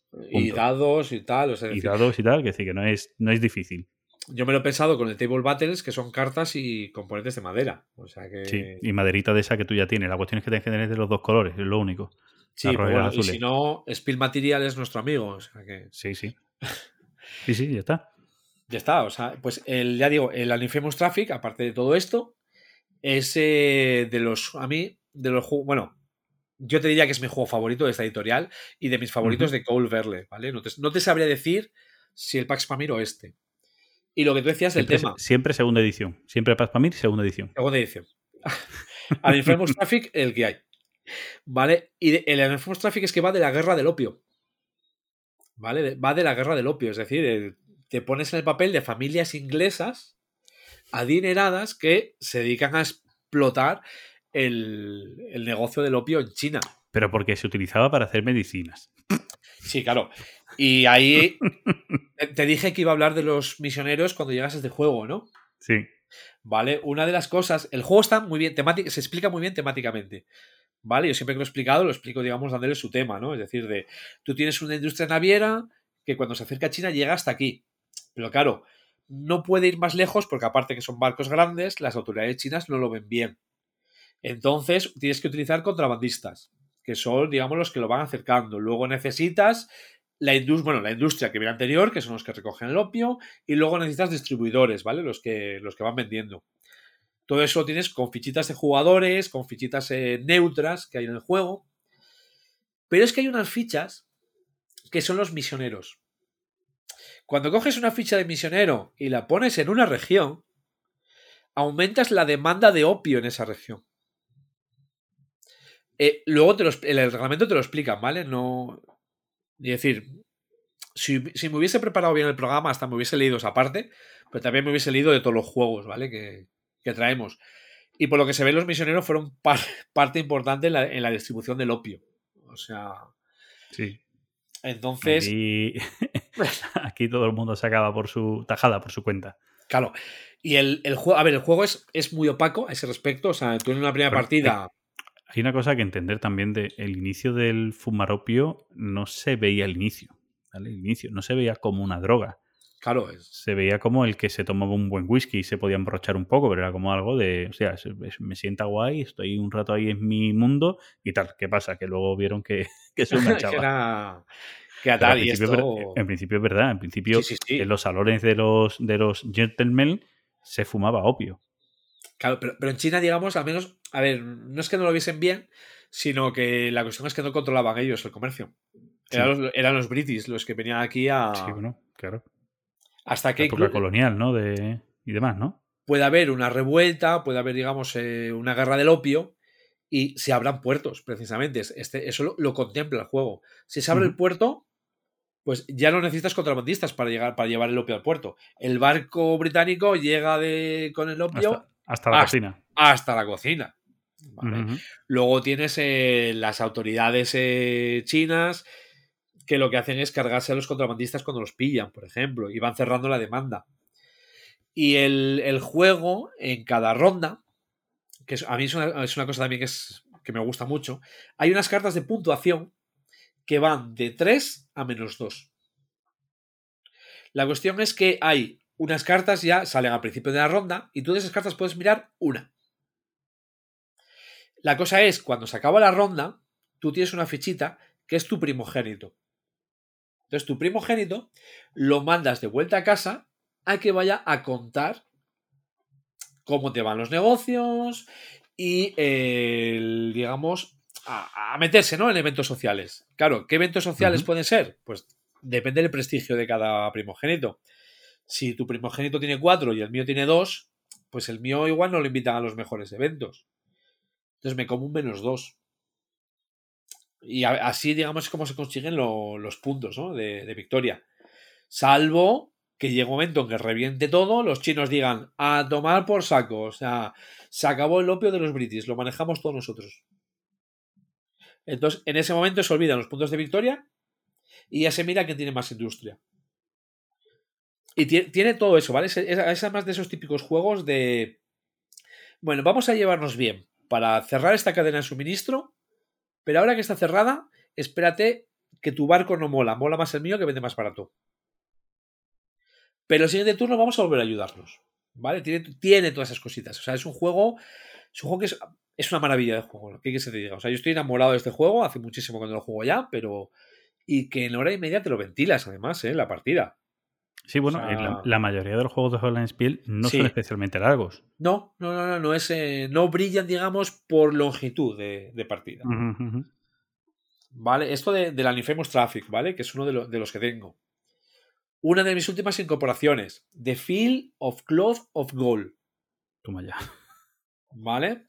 Eh, sé que es Edad Media, no recuerdo el siglo, pero intenta representar eh, una reunión entre el rey de Inglaterra y el rey de Francia, que sucedió de verdad, y que se dedicaron a hacer, digamos, eh, comidas y eventos fastuosos para demostrar que tenía más pasta. ¿Vale? O sea, es decir, incluso siendo un euro, porque la... cuando te habla del juego te dice, esto es el euro que a mí me, que a mí me gustaría hacer. Está todo con su tema histórico, ¿no? De esa parte, de los dos reyes, demostrando el uno al otro, es decir, pues yo tengo más pasta. Y se fundieron lo que, o sea, parte de la riqueza que de sus, de sus naciones, ¿vale? Pero no se podía ser menos. Y este es un euro que tiene, digamos, tiene su set collection, ¿vale? Tiene sus fichitas de, de conseguir, pero es que el principal rollo de este juego es el de cuando yo hago una acción, este es un juego para dos jugadores. Cuando yo hago una acción le regalo algo al rival. Es decir, yo quiero hacer esta acción, pero para hacer esta acción te tengo que regalar esta ficha. ¿Vale? O sea, demostrando, digamos, esa, ese rollete, ¿no? Entre los reyes, en plan de... Mira, vamos a llevarnos bien, pero mi caballo ha costado 50.000 libras. El tuyo es una basura. ¿Vale? Por, decirlo de alguna manera. Ese es el juego, ¿vale? El juego de The Field of Cloth of, of, of Gold es eso, no tiene más.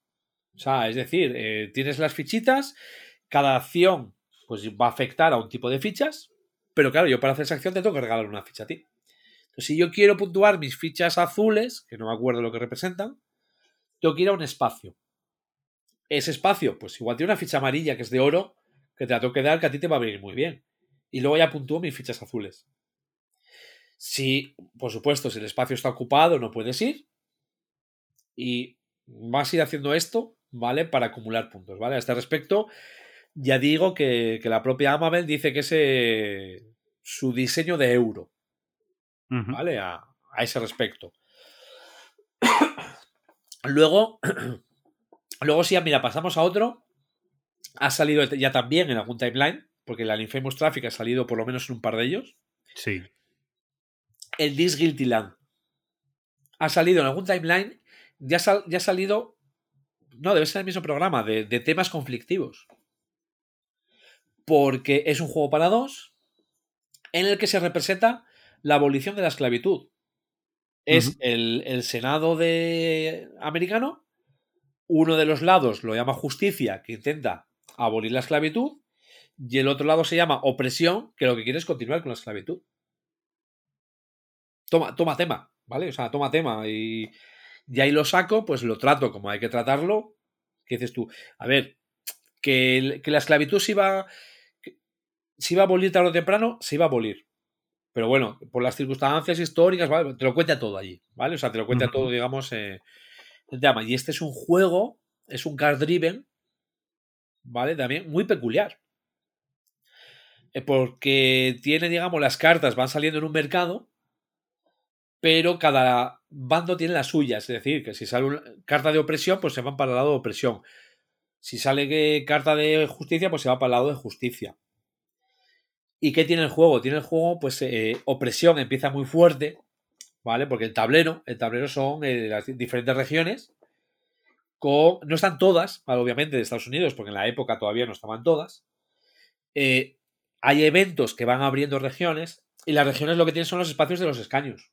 Entonces, eh, tú las fichas, pues pueden ser gente leal a tu, a tu partido, puede ser simpatizante de uno o del otro partido o leal al otro partido.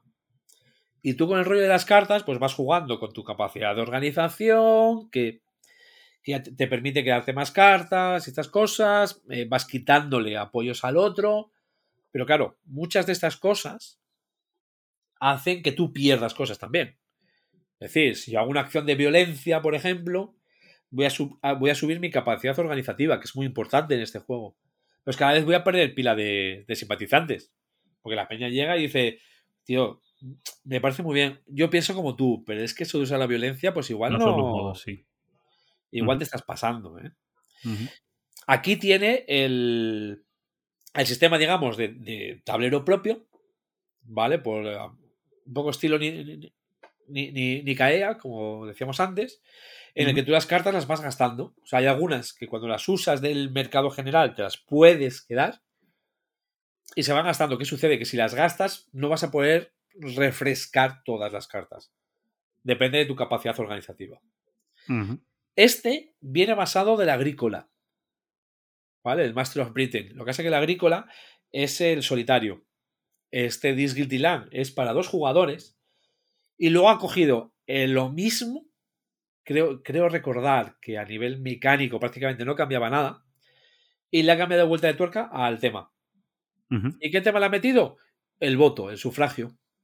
Claro, fácil, fácil de meter. Vale, pues digamos, aprovechó lo que tal. Porque yo en su día lo miré. En su día miré este del, del voto y dije, es que lo veo igual que el Disgritilán. El, el sufragio eh, femenino, supongo, el voto Sí. femenino, pero ¿de dónde? ¿Inglaterra o de No, no, Estados Unidos. Aquí, digamos, casi todo tiran a. Sí, bueno, la historia es suya. Vale, vale. Claro. Hay, a ver, tienen otros juegos sobre, sobre otro lado, ¿vale? O sea, del Disgritilán sí que pasa mucho. Esa parte de primera partida es que no puedo hacer nada. Y también al final de la partida, lo que es la parte de justicia, pega un arreón de puntos que es bestial. ¿Vale? Lo que pasa que, pues, claro, por ejemplo, opresión empieza controlando el Senado. Las leyes para que salgan, opresión quiere, o las leyes no salen. ¿Vale? O sea, tienes ahí también ese juego. Y tienes que entenderlo, ¿vale? Tienes que entenderlo. En una primera partida dices tú, "Jo, opresión, tal", es que justicia está roto. Justicia está roto porque con esta puntuación final es imposible ganar. He visto ya muchas partidas de ganar por un punto, por dos puntitos. A pesar de ese arreón de justicia, ¿vale? O sea, ya. Ya se nota, digamos, que, a ver, el juego va bien. Otra cosa es que superes esa barrera, ¿no? De, de la que hablábamos antes. Bueno, y sí, de todas maneras, no, no, no son juegos. Son juegos Largos. que posiblemente sean difíciles de, de equilibrar de por sí y que el equilibrio entre jugadores también es complejo porque son juegos, digamos, aunque las mecánicas se expliquen rápido, la profundidad de las mismas suele ser compleja, por lo tanto, complejo. Entonces, cuando uno tiene una parte importante de beneficio, que en este caso puede ir al final, y que te, te beneficia más al final, cuando ya más o menos los, los dos jugadores, si son, los dos son novatos, eh, ya más o menos han aprendido la mecánica y encima favorece a una de las facciones, pues es más fácil que esa facción gane. En cambio, si lo que aquí favorece al inicio esa opresión, al final la justicia, pues si opresión ya sabe jugar, al principio puede hacer mucho, mucho dolor en el juego, ¿no? Exacto, tal cual. O sea, pero claro, en una primera partida depende de tu mentalidad a ese respecto, ¿vale? De que lo veas o no lo veas. Si no lo ves, no, no te vas a volver al juego. Y sacando otro de tema no. No, iba a decir que sí. La narices, iba a decir tema no americano. Estaba hablando del, del Supply Lines, ¿vale? Supply Lines of the American Revolution, que es la independencia No es- americana. no es americano, claro que No no. es americano, no. Para nada. ¿Vale? Esta- este tienen dos, ¿vale? Tienen dos. Tienen el norte y el sur. Del norte no puedo hablar mucho. Sé que eh, lo que se dice es que el del sur lo mejora algunas cositas. Y lo, lo curioso y guapo de este juego es un juego. A ver, es un wargame en el que tú vas ahí con, con tus tropas moviéndolas por el mapa.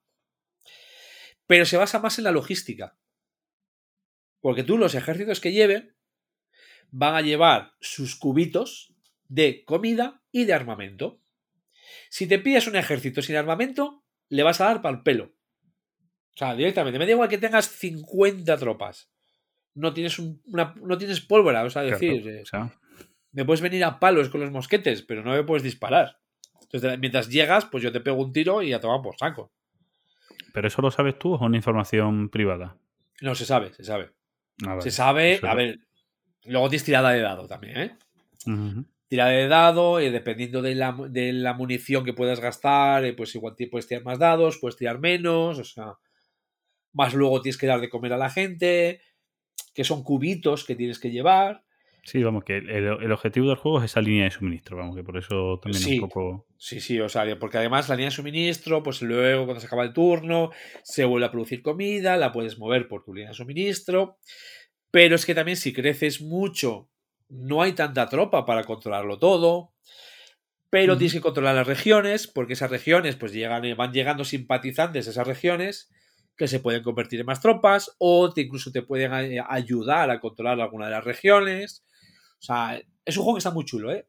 Del norte creo que había alguna crítica, entre comillas, sobre el ese tema del armamento que lo mejoraba el del sur. Pero Yo- no puedo yo- hablar. Recuerdo un juego, creo que era de la Guerra de los Siete Años, donde también era muy importante esa parte de la línea de suministro, era la parte muy importante y también, como dices tú, tú te podías eh, expandir mucho el mapa y había una fase de, em, de ¿cómo se dice?, de retaguardia, ¿no? Unos Sí, vamos, de- sí. de- de volver un poco hacia atrás. Es decir, eh, es decir, si he ocupado mucho, voy a dejar esta. O sea, nadie puede avanzar. Que si nadie puede ocupar algo que no tuviera ya ocupado antes. Sí puede retroceder, ¿vale? Para tener. Reagrupamiento. ¿Eh? Reagrupamiento, suelen llamarlo. Reagrupamiento, exacto.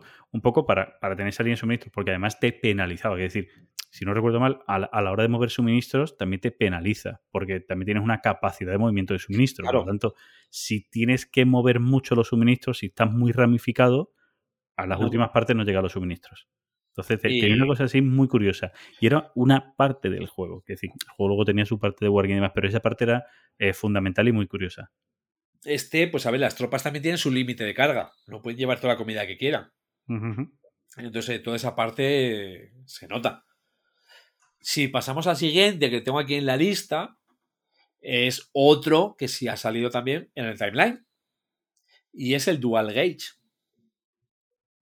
Que es eh, el Cube Rails, o vamos, juegos estilo Wilson, cuando se junta con los 18XX.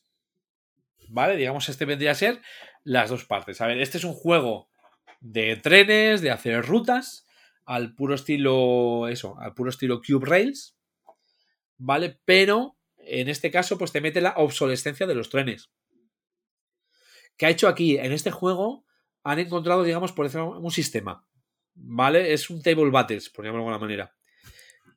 Porque el Dual Gauge, el base, te viene con dos mapas, que son Portugal y Detroit. Pero es que ya hay dos expansiones. Y Sí, cada que Tú expansión... lo has recibido, ¿no? Hace poco, ¿no? Sí, sí, Creo, ¿no? yo he recibido la segunda, la primera ya la tenía. Ah, vale. Cada expansión son dos mapas. Y el mapa es las mismas reglas, pero te cambio X, regla- X digamos, en forma de, de conseguir las cosas.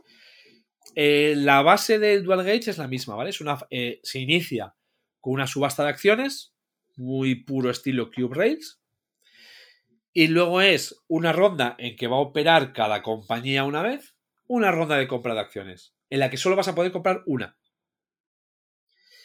El, aquí, ¿qué, qué rollito tiene? El mercado de valor, en los costes y lo que se paga para el tema de, de las estaciones y de todo esto, es que eh, cada compañía tiene seis fichas. Esas fichas son tanto acciones como estaciones. Y a la hora de comprar trenes y de poner estaciones, es jugando con su valor en bolsa. Y esa parte está, está digamos, eh, a mí está muy bien. Pero Sí, Esa es la mecánica propia que te diferencia de otros Sí. juegos de este rollo. Exacto, es decir, si yo compro un tren de 2, lo que hago es ba- bajo 2 el valor de mi compañía. Si quiero poner una estación, lo que hago es subo una fila. A ver, arriba están los valores más bajos, ¿eh? Si quiero poner estación, subo una fila. Quiere decir, si estoy en la primera fila, no puedo poner estación. Pero encima te mete unas casillas en las que no puedes comprar tren. Se puede dar el caso que tu compañía se vaya a pique. Ujú. Sí, sí, Vale. vamos, se, que- se quede bloqueada y llega a bancarrota. El... No, pero no, no hay bancarrota. La compañía se queda Sí, no bancarrota, pero entendamos eso como bancarrota, ¿no? Sí, sí, o sea, tú te quedas ahí y como sea la única que tengas, pues te quedas ahí mirando, mirando la partida. ¿Qué complejidad tiene este juego? La típica de los Cube Rails. De cuánto le meto de mano en la subasta a la compañía. Le meto poco, le meto mucho y no puedo comprar más acciones. Si además una subasta, esta, esta subasta, hay juegos, eh, por ejemplo, de, de subastas, pues, como puede ser alta tensión, donde tú al principio de las partidas, cuando no conoces el juego, las subastas no tienes em, idea del valor que puede llegar. Cuando ya juegas unas partidas, más o menos ves un, un rango de valores. Pero en este no, porque este depende mucho de los jugadores, del agresivo que sean los jugadores, ¿no? Y luego es que depende lo que vayas a hacer con la compañía. Y luego, como cada mapa te cambia las cosas. Pues claro, por ejemplo, el mapa de Detroit juega con préstamos. Estos son los que vienen en lona, ¿no? Por lo que estoy viendo en las imágenes, ¿no? No, no. Lo que pasa es ¿No? que, a ver, lo hace muchas veces eh, Holland Spiele. Aparte del juego, te saca Sí, las lonas. Vale. Las tienes que comprar aparte. Vale, vale, vale, vale. Yo tengo la lona de la Infamous Traffic. Es la única, la única que me he pillado hasta ahora. El resto dije, mira, me quedo con el papel, le pongo un metacrilato Y punto. Y punto. Y el- el- a ver, en la caja del Dual Gauge, de momento me cogen las los seis mapas que tengo. Claro, si es que son de papel, es que no ocupan nada. Ah, no te creas, pero es que la caja es muy estrecha. No sí, te bueno, creas. eso sí, pero bueno. Pero es papel, quiere decir que ocupa poco. Lo que pasa que es cierto que las cajas son tan pequeñicas. Sí, sí, o sea. Pues el. A ver, eh, es de mis juegos eh, favoritos. O sea. Y este, y este no crees tú, porque eh, estos son ton de Amabel Holland, ¿no? Sí, el Dual este es Amabel suyo Holland. también. Al, al igual que el, el Iris Gauss y el. El, el- no, el Iberian y el Transiberian. Vale. Pensé que, Vale, el, o sea- que el Iris Gauss también. Eh, si, suenan mis perros, están ladrando de fondo, lo siento. Sí, no. que tiene estar solo aquí en casa. Pero bueno. Tiene, tiene otro, por ejemplo, de, lo que pasa es que no, no lo he jugado, que es el de Soul Line, que también es, digamos, es de ella y es de la línea de, de Cube Rails. O sea. Entonces, bueno, son, eh, ya digo, es muy conocida por, por Cube Rails. Para mí, quizá el Dual Gauge es de los que más me gustan de esta familia, ¿eh? O sea. Pero muchos de ellos tienen ese problema de mano. Que tienes que saber cuánto, cuánto quieres meterle y cuánto va- sería recomendable. Es decir, yo la puedo sacar por 12, pero igual esta compañía por 12 no puedes, que digamos, luego gestionarla y no puedes salir adelante. Y luego encima me pueden hacer perrerías por el medio y me pueden, eh, me pueden dejar fuera totalmente. ¿Vale? O sea, este juego, bueno, ha salido ya algún timeline y, y también, también lo he jugado unas cuantas veces. El siguiente es el que comentábamos, que decía eh, la parte trasera, ese, ¿qué haces tú comprando esto? Forex. ¿Vale? El Forex. Que el diseñador, o sea, no, el autor del juego no, el diseñador, el diesque de turno, por llamarlo de manera, es Cole Verle. Bueno, sí, es verdad. Colberle al principio en Honor en Piel ha hecho mucho diseño gráfico. Vale, en este no tenía mucho que esforzarse. Por suerte Vale. en Game le ponen diseñadores porque si no. A ver, en este, en este el juego es el tablero, es un tablero negro con líneas y cuatro letras, ¿vale? No tiene más. Y luego las cartitas con, con las divisas y los contratos. O sea, digamos, a nivel artístico, eh, hasta yo lo hubiese hecho así de bien. ¿Vale? Y con eso digo mucho. Porque A ver, que es que no tiene, no tiene más. no tiene nada. tiene este no tiene nada a ese respecto.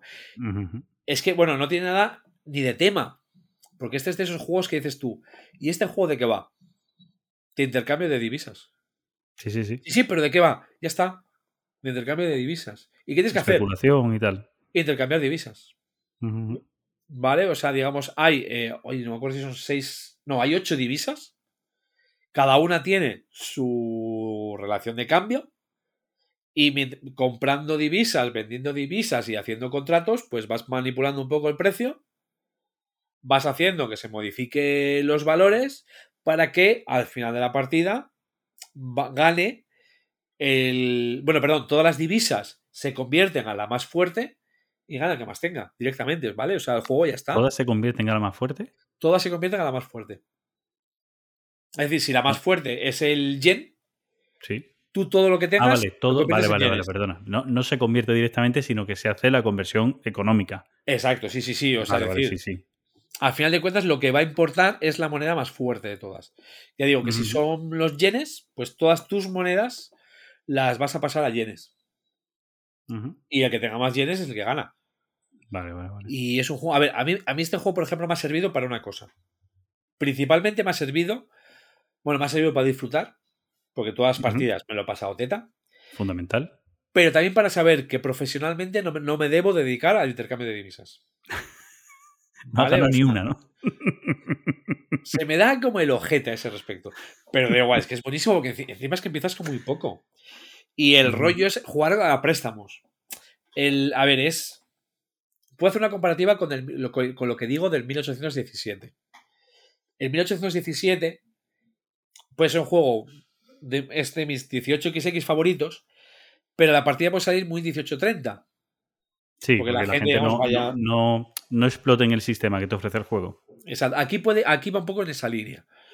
Porque, claro, tú empiezas diciendo, es que solo tengo dos euros.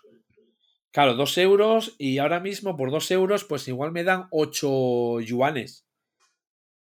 Pues voy a hacer un contrato de dos euros por ocho yuanes. Los contratos son a futuro, ¿eh? O sea, digamos, no es que lo haces en ese momento. Claro, ¿dónde está lo divertido? Y dices tú, pues en vez de 2 euros por 8 yuanes, ¿vale? Voy a hacer, voy a, yo voy a decir que voy a pagar 20 euros. Que me van a dar se- seis- 60 yuanes. Claro, ¿qué sucede? Cuando llegue ese contrato, pues lo más seguro que tú no tengas para, para cumplirlo. Se te pone la deuda, pero tú los 80 yuanes te los llevas. Y sigues jugando con eso, claro. A ver, tienes un préstamo. Que como ese préstamo vuelva a ejecutarse, tú estás fuera de la partida si no lo pagas. Pero claro, tú mientras tanto, pues vas fortaleciendo el yuan. Entonces, claro, tú cuando llegas, pues igual los 80 yuanes no son 20 euros. Igual son Son 40. 50 o 40 Exacto. y puedes devolver préstamo y has, y has ganado gana- y tienes ganancia aún así. Vale, pues el juego va de eso. ¿Vale? El juego va de eso. Pero claro, a ver, el tablero. El tablero tiene cada divisa, tiene su espacio y tienes un token por cada divisa de las otras que hay. Y ahí se va marcando pues el intercambio. ¿vale? Entonces, ujú. en, la, en el espacio del euro, pues tienes la moneda del dólar, que yo qué sé, un- 1,5 dólares, un euro. Eh, tienes la moneda, la moneda de la libra, 1,1. La moneda del yuan, o sea, el- la fichita del yuan, y así todo. O sea, a ese respecto, ya digo, es un juego que yo me lo he pasado teta. O sea, y que ya sé que profesionalmente no No estoy capacitado. tal cual. O sea, bueno, este, ese por, por componentes, este juego de los que es fácilmente Sí, sí. and play. ¿vale? Muy, Y lo hay en la VGA. print and play. ¿Eh? lo hay en la Sí, es verdad. Este, este creo que es de los pocos, ¿no? Online Fiel que está en la VGA. Eh, puede ser, puede ser, ¿eh? Yo lo he jugado. eh. De hecho, alguna vez nos hemos hecho alguna partida, lo- los abuelos y yo, en plan de vamos a, a- a intentar destripar el juego. Ujú. ¿Vale? Yo en físico también lo he jugado varias veces, pero online también he- también le he dado. O sea, Rec- Recuerdo que estaba, no lo he dado todavía, así que a ver si montamos una, porque yo, vamos. que hay, que hay que probar. Luego, mira, me paso a otro de los que me acaba de llegar y que me encanta. El Westfalia. Otro que es el que ponía como ejemplo en la sinceridad el número de jugadores. Seis jugadores. Ya está. ¿Vale? O sea, ya está. Seis jugadores, dos horas y un juego de, nego- de negociación espectacular. Ya, eh, Guerra de los 30 años, si mal no recuerdo, no quiero meter mucha pata, pero creo que era la Guerra de los 30 años. Seis potencias. ¿Vale? O sea, está, estaba España, estaba Francia, estaban los Países Bajos, están los nórdicos y las otras dos se me han olvidado totalmente puedes empezar a negociar desde el momento que tienes tu, tu nación. Es decir, tú vas a jugar con Francia, Austria, ot- otra es Austria. Te la cambio por Austria-Hungría. Tal, no sé qué, sí, pero entonces me tienes que dar también algo de deuda. Deuda es una de las monedas, ¿vale? Que vienen en el juego. Y el rollete del juego es gestionar tu nación. Cada nación, obviamente, tiene sus mm, pros y sus contras, ¿vale? No todas tienen lo mismo. Andan jugando, alguna tiene alguna cosita especial. Un par de ellas, pues andan jugando con el tema de religión, otras con el tema de libertad, otras tienen más tropas. Y andas jugando con todo eso. Los Países Bajos, por ejemplo, pues tienen temas de, de comercio. ¿Y cuál es el, lo que más me gusta a mí de este juego. Aparte de la negociación, porque digo, prácticamente puedes darle hasta los calzoncillos, si quieres, ¿vale? Es el tema de los objetivos finales. Porque, eh, sin mal no recuerdo, solo es España la única que puede ganar sola. Las otras, por ejemplo, yo me acuerdo, yo jugué con Francia, ¿vale? O sea, jugué con Francia y el objetivo de Francia era, pues, X de deuda, X tal, y que los Países Bajos y los nórdicos cumpliesen su objetivo. Es decir, si los nórdicos y los Países Bajos no ganan, Francia no gana. Entonces, ¿tú qué haces? Eso, eso. Eso, está, eso está- está bestial. Entonces, los Países Bajos tienen algo parecido, ¿no? O sea, digamos. eh, Sí, a lo mejor no directamente contigo, a, ellos les da igual que tú tengas tus objetivos, pero sí con otros países. Entonces, hay una sinergia ahí, ¿no? De ayudar a uno, putear a otros. Exacto, tal cual. Y ya digo, yo por ejemplo, yo me acuerdo en la partida, pues eh, a los nórdicos, Francia tenía mucha tropa. Pues yo andaba dando tropa a los nórdicos, en plan de, venga, tú a darte de piños. Iba, digamos, en defendiendo lo mío, temas económicos, sacamos un poco de préstamos, o sea, la deuda, ya digo que es una moneda. Y ahí... Y dos horitas de partida, ¿eh? Dos horitas de partida que sí que hay que, hay que entender de mano a qué vas. Hay que entender de mano a, qué te estás sentando porque es que lo negocias todo. O sea, ya, di- ya te digo, la negociación empieza desde el momento que te dan las naciones. O sea, nosotros cuando lo jugamos, pues cada uno mm, se quedó con lo suyo, ¿vale? No lo negoció. Pero si es ya otra partida, todos sabemos jugar, es, venga, damos las naciones al azar y si alguien quiere negociar, pues igual las naciones ya, ya no son las mismas, ¿no? Este le tenía yo muchas ganas de tenerlo, ¿eh? Este le tenía muchas ganas sí, y ya... Supongo que también tiene que ser para un número alto de jugadores, ¿no? Seis, seis, O sea, que no, no es rango. 6, 6. ya está. Sí, sí, sí, totalmente. Vale. Que yo, a ver, yo a ese respecto es lo que digo siempre, y lo sacamos ya en un trending topic, el tema de, en el número de jugadores, dejarnos de chorradas. ¿Vale? Es decir, claro, ¿qué sucede? Que vende más las cosas. Es decir, oh, no sé qué, me invento este sistema y le meto solitario y vendo más. Vale, a ver, como estrategia empresarial me parece perfecta. Pero yo estoy en contra de esas cosas en los juegos. O sea, si el juego no funciona a este- 5, Este, dentro de lo que cabe, es algo, ti- tiene algo más currado el diseño, ¿eh? Viendo bueno, tiene- tampoco... digo, dentro de lo que cabe. Dentro de lo que cabe, tiene un coloreado en el tablero, no son colores base. Tiene, comparado con sus juegos, es un pasito más allá. No, el, el Animefamous tiene más eh, que este. Mm, No, Yo creo. el tablero no. El tablero no. Pero, pero digo, es muy disfrutable, ¿eh? O sea, al margen de- del tema de diseño, digo, súper disfrutable y es. A mí me recuerda, me- por lo que me estás contando, me recuerda un poco a juegos de la línea del, del Harry Stan o Virgin Queen, ¿no? Juegos donde eh, tú tienes tu nación, pero lo principal es la negociación. Más allá de las Sí. acciones del juego, es la negociación. Sí, claro. Es que aquí tienes que tener en cuenta. Eh, teniendo en cuenta que estos dos que he nombrado son juegos de 12 horas, Sí, sí. 10, pero 12 bueno, horas de media. Es decir, que son juegos bastante más, más complejos. y que gana uno solo. Sí, sí. Bueno, aquí también gana uno solo, ¿no? ¿O no? No, no, no. O sea, vale. Francia, Francia no puede ganar sola. Vale, yo pensé que tú ganabas si los otros cumplen tus objetivos, pero claro, que a lo mejor los objetivos de los otros es que cumplan los suyos Claro. y que no sé quién cumpla también los otros. Es decir, Claro, claro. Fra- Francia. No, no todos son iguales. Yo me acuerdo de Francia porque claro, fue con el que jugué. Sí, pero me- me- a, ver, a ver si yo había entendido esto, que ya, ya sé que no, pero que me parece que está hasta guay. Es decir, yo tengo Francia y yo tengo que cumplir mis objetivos y que también los cumpla sus objetivos. eh, Hola- eh, Holanda, Países, Bajos, Países Bajos y los nórdicos. eso, Países Bajos y Nórdicos. Es decir, vale. Y yo, si yo cumplo mis objetivos y ellos dos cumplen sus objetivos, gano. Ganamos los tres. No, no, gano yo. Porque para Ah. que gane Holanda, Holanda tiene que cumplir sus objetivos y tiene que cumplirlos Francia, pero a lo mejor España.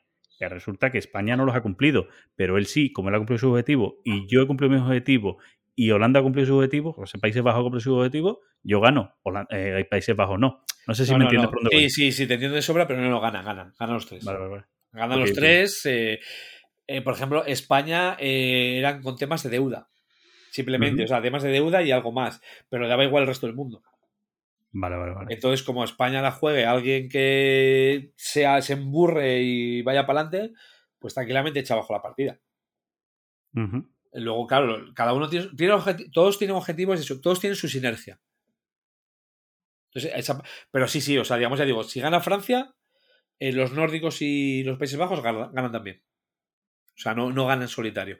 Para ganar en solitario, aparte de, de lo del objetivo de España, tenían que ganar todos los seis que se puede dar. Y entonces había algo de puntos de victoria.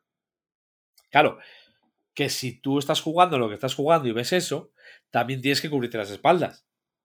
Claro. O sea, tiene esa cosita más, en plan de, venga, yo voy a ayudar a estos porque si no, no gano, pero si veo que los otros van a cumplir, pues entonces ya tiro para adelante. No no sé. El... No, no, muy, muy bueno, ¿eh? Muy bueno el juego. Currado El- está, vamos, lo que es la idea y todo, currado está. Sí, sí. El, el siguiente que tengo en la lista me lo voy a ahorrar, porque es el Nicaea. Sí, que, que has hablado lógicamente hace un ratillo lo, de él. me lo he agarrado en el timeline. Ya digo que es un juego que tengo muchísimas ganas de, sacar a mesa. Luego, ¿cuál tengo? Uno que es de mis bestias negras a la hora de jugar. No lo he jugado todavía. Y es de los primeros Holland Spiele que me he comprado. Y es el Dynasty.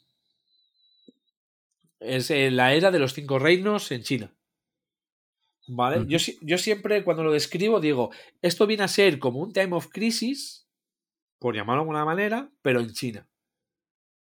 Porque, a ver, básicamente tú lo que tienes que hacer es ir controlando reinos, eh, consiguiendo ser emperador. Cuando eres emperador, hay cositas con las, por las que, que tienes que mirar por el reino. pero también vas a llevarte unos beneficios muy gordos. A los demás no les gusta que tú estés mucho como emperador. Entonces, ellos te van a echar, te van a querer echar de emperador. Tú quieres quedarte como emperador, pero el emperador también tiene gastos. O sea, tiene todo ese rollete y de hago tropas y las mando a conquistar aquí. Ay, pero es que si le doy al emperador, me gano esto, pero es que el emperador se hace más fuerte y el emperador va ganando más. Y, pero espérate que viene una riada. Como el emperador no construya los canales, nos vamos todos al garete. Pero encima él pierde porque es el emperador, es el responsable de todas estas mierdas. ¿Vale? Toda esa línea, ¿vale? Es el juego. O sea, es en plan de. Tengo que hacer esto, pero lo otro, pero lo de más allá. Y es que si no le ayudo a este. Claro, si le ayudo a este, me perjudico con no sé qué. Pero es que, claro, no puedo. No puedo dejar de ayudarle porque si no, ando más perjudicado todavía por relación al otro. Coño, espérate, que viene este que es el emperador. ¿Vale? Esa es la línea del Dynasty y no lo he conseguido sacar todavía a jugar. Veo, también está la parte de la construcción de la muralla, ¿no? Sí, tal, ¿no? sí, o sea, tiene, digamos, esa parte, lo tiene todo, que es el emperador el que se encarga de, de hacer todo eso con su pasta. ¿vale? Porque cuando eres emperador, tu pasta se convierte en la pasta del emperador. Vas a ganar más pasta, pero tienes que hacer todo eso. Si no, digamos, hay cosas que se perjudican. Y los demás ya de por sí ya van a querer venir a por ti, como no hagas lo que tengas que hacer, pues ya ni te cuento. O sea, Curioso. Es- este ya se va, creo que eran tres horas, tres horas y algo, ¿eh? O sea, este sí, Sí, que de duración... 150, 180 minutos. Sí, Sí. sí, sí. O sea, de duración ya. Este ya se va. El siguiente que tengo, me quedan dos, ¿vale? Me quedan dos en la lista. Eh, dos y uno a mencionar, pero no lo tengo. El Streets of Shadows. Juego sobre la Segunda Guerra Mundial. ¿vale? Es un juego sobre la Segunda me, Guerra me estoy dando cuenta que hasta ahora ninguno ha sido Wargame, puramente. de No, los que el Supply Lines vendría a ser el Wargame. Bueno, sí, pero tiene el foco puesto en otra, en otra zona, pero es verdad que Wargame sí. Sí, o sea, digamos. eh, a ver, y de hecho es que el Streets of Shadows está basado en la Segunda Guerra Mundial, pero es que tú estás en el papel de la, de la resistencia francesa. Ujú. Y lo que tienes que ir a andar moviendo es a tus resistentes por los diferentes distritos para dar por saco a los demás jugadores, para conseguir cartitas, porque eh, tú eres de la resistencia francesa. Pero ¿por qué te tiene que, que interesar que los nazis se vayan? Tú estás a tus intereses. O sea, es, que, es que realmente, perdón, realmente no eres de la resistencia. Estás en París en la época de la ocupación. ¿Vale? Y la cosa cambia. Exacto. Depende de cómo se desarrolle la partida, te puede interesar que los nazis se queden y tú seas guay porque tienes mucha influencia con los nazis, o que digamos que París sea liberada y entonces digamos pues eh, ahí tienes tus negocietes para, para esa liberación, ¿vale? Es todo eso a través de cartas, eh, tienes eh, y control de áreas. Básicamente este juego va con eso, con, con cartas de acción y alguna cosita y, y control de áreas. Luego de eso tiene pues a- alguno de los tracks para ver, ver, digamos cómo va el tema de la ocupación, que es lo que más te va interesando. Y las cartas que ya te vas guardando o vas usando pues para incluso para, para denunciar a tus compañeros, ¿no? En plan de, oye, que los nazis van muy bien. Que este, este es de la resistencia, ¿eh? Yo no quiero decir nada, pero yo le echaba un ojo. ¿Vale? O sea. Este es otro de los, de los, que, de los que tengo ahí. Eh, bueno, también con ganas de, de darle bien. Que además los tengo todos bastante estudiados. Tengo ahí los resúmenes, lo tengo, digamos, eh, Preparadito, preparadito. preparadito. Este eh, le han criticado un poco el azar de las cartas. Pero también el diseñador, que no se llama eh, estaba como desaparecido la BGG y no ha respondido ninguna duda. Había alguna duda, yo creo, lo, tengo, lo tenía claro, ¿vale? Ahora mismo. No puedo explicar muy bien ni la duda ni la, cla- ni la claridad. Pero yo sé que lo tenía claro porque era una duda respecto a algo de control de las zonas, de lo que podías hacer y lo que no podías hacer. Cuándo Hostias. podías entrar y cuándo no podías entrar. Eh, hay, dos, hay dos, no, no, hay dos diseñadores, estoy viendo aquí, ¿vale? Uno de ellos, que supongo que será el que está desaparecido, Roger Mason, que tiene este juego y otro que se llama Night Fight. eh, eh, este no sé también si será de Holland Spiel, ¿no? No, bueno, no me suena, no me suena. Es de Decision Games. Y luego el otro autor es Joseph Miranda, Ese es el principal. tiene 258 juegos publicados. Es una burralidad los juegos que tiene. Tiene 18X, 18XX por ahí, Sí. tiene un montón de cosas, ¿eh? Sí, sí, lo que pasa es que no respondió ni una puñetera duda de. Ha pasado del tema, ¿no? Sí, sí, ha pasado el tema. O sea, no sé si habrá tenido sus, re- sus más y sus menos, o vete tú a saber el qué, pero ahí dejo el juego en plan de. Ala, acláratelas. Ahí lo lleváis. Ahora, venga. Porque, a a ver, realmente, por ejemplo, Amabel, Amabel en los foros es bastante activa y responde. A veces responde como responde, ¿vale? Sí, Pero sí, responde siempre. sí. Y las reglas suelen estar bastante claras. Muy pocas veces necesitan algo de aclaración. Realmente muy pocas veces. Sí Ujú. es cierto que también tiene su estilo peculiar de redactar reglas. ¿eh? Mete, mete frasecitas en plan de coña, o sea, de... Por ejemplo, en Licaea te pone las cartas, las puedes bajar en tu tablero o delante del tablero de otro jugador. Sí, lo voy a poner en negrita. Puedes. E incluso a veces querrás bajarlas delante de otro jugador. A ver, nosotros en la partida todavía no, no hemos visto el principal sentido de eso, ¿vale? Pero te lo pone en negrita las reglas. ¿Vale? Y a veces que rasa. Tiene que, venir- tiene que haber algún tipo de estrategia en el que sea interesante hacer eso. O sea, nosotros lo hemos encontrado por temas de negociación. Igual, es decir, venga, si me apoyas en, esta, en este dogma, eh, te meto este obispo. ¿Qué tal? Pero bueno, ahí de momento no tengo tantas partidas, solo tengo una partida en Nicaya. O sea que. Y el que me queda en la lista, que es el que tengo en la maleta para ver si, lo- a ver si juego mañana. Porque mañana, a ver, mañana tengo varias opciones de jugar, o sea que. Este es uno de, es- este es uno de los que tengo ahí, es el Westward Rails. ¿Vale? Otro de trenecitos. Pero eh, le da un toque más peculiar, por llamarlo de alguna manera. Un toque diferente a los Cube Rails, ¿vale? No es un Cube, Cube Rails estándar. En este tienes, tienes una subasta inicial de acciones. Pero lo que me ha gustado, por ejemplo, a ese respecto, es que todo el dinero lo gastan los jugadores. Las compañías no tienen dinero. Las acciones que tengas de las compañías no te sirven para nada al final de la partida. O sea, no es lo típico de al final de la partida gana el que mejor portfolio tenga, incluyendo el dinero en mano. No, este es al final de la partida gana el que más dinero en mano tenga. Las acciones no valen nada.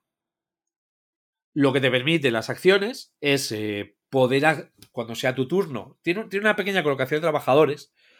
Digo pequeña porque tienes cuatro espacios, ¿vale? O sea, no tienes más. O sea, y un espacio está repetido. ¿Vale? O sea, decir, o construyes vías, o sacas a subasta, o, o construyes un metro. ¿Vale? No tienes más. O sea, no hay más que hacer en, el- en el- ¿Cómo que construyes un metro? una zona metropolitana, digamos, la, la mejoras.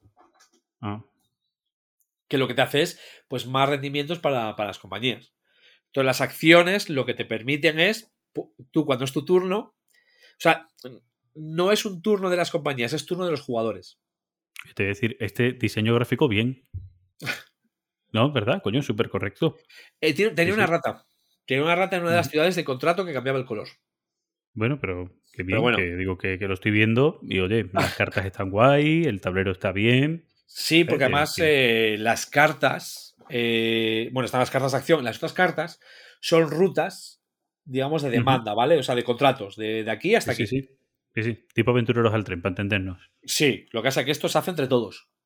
Sí, bueno, pero digo, para que nos entendamos, digo que lo que te dice son punto Sí. inicio, punto final y que esté conectado. Pero mirando la carta, sabes a dónde tienes que mirar en el tablero. Sí, sí. Esa sí, parte es está- importante. que hecho. Sí, sí, Que sí, no- sí. No todos los juegos de trenes hacen eso, ¿eh? Y la verdad es que Mm. dices tú. "Brrr".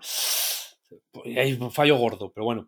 El- y el rollete de eso, de este juego es eso, es decir, eh, tienes, tú en tu turno vas a construir vías de tren, pagando de tu bolsillo, ¿vale? Lo que te permite, ya digo, las acciones es poder hacerlo con la compañía que tú quieres. Claro, la subasta inicial no tiene tanta importancia como en el Dual Gauge, por ejemplo. Porque tú en el Dual Gauge eh, lo que subastes es dinero que va a la tesorería de la compañía. Aquí no. Aquí lo que subastes es dinero que se va afuera. ¿vale? Se va a tomar por saco. Y luego lo que tiene es, pues eso, las compañías pues van haciendo sus rutas, van uniendo ciudades.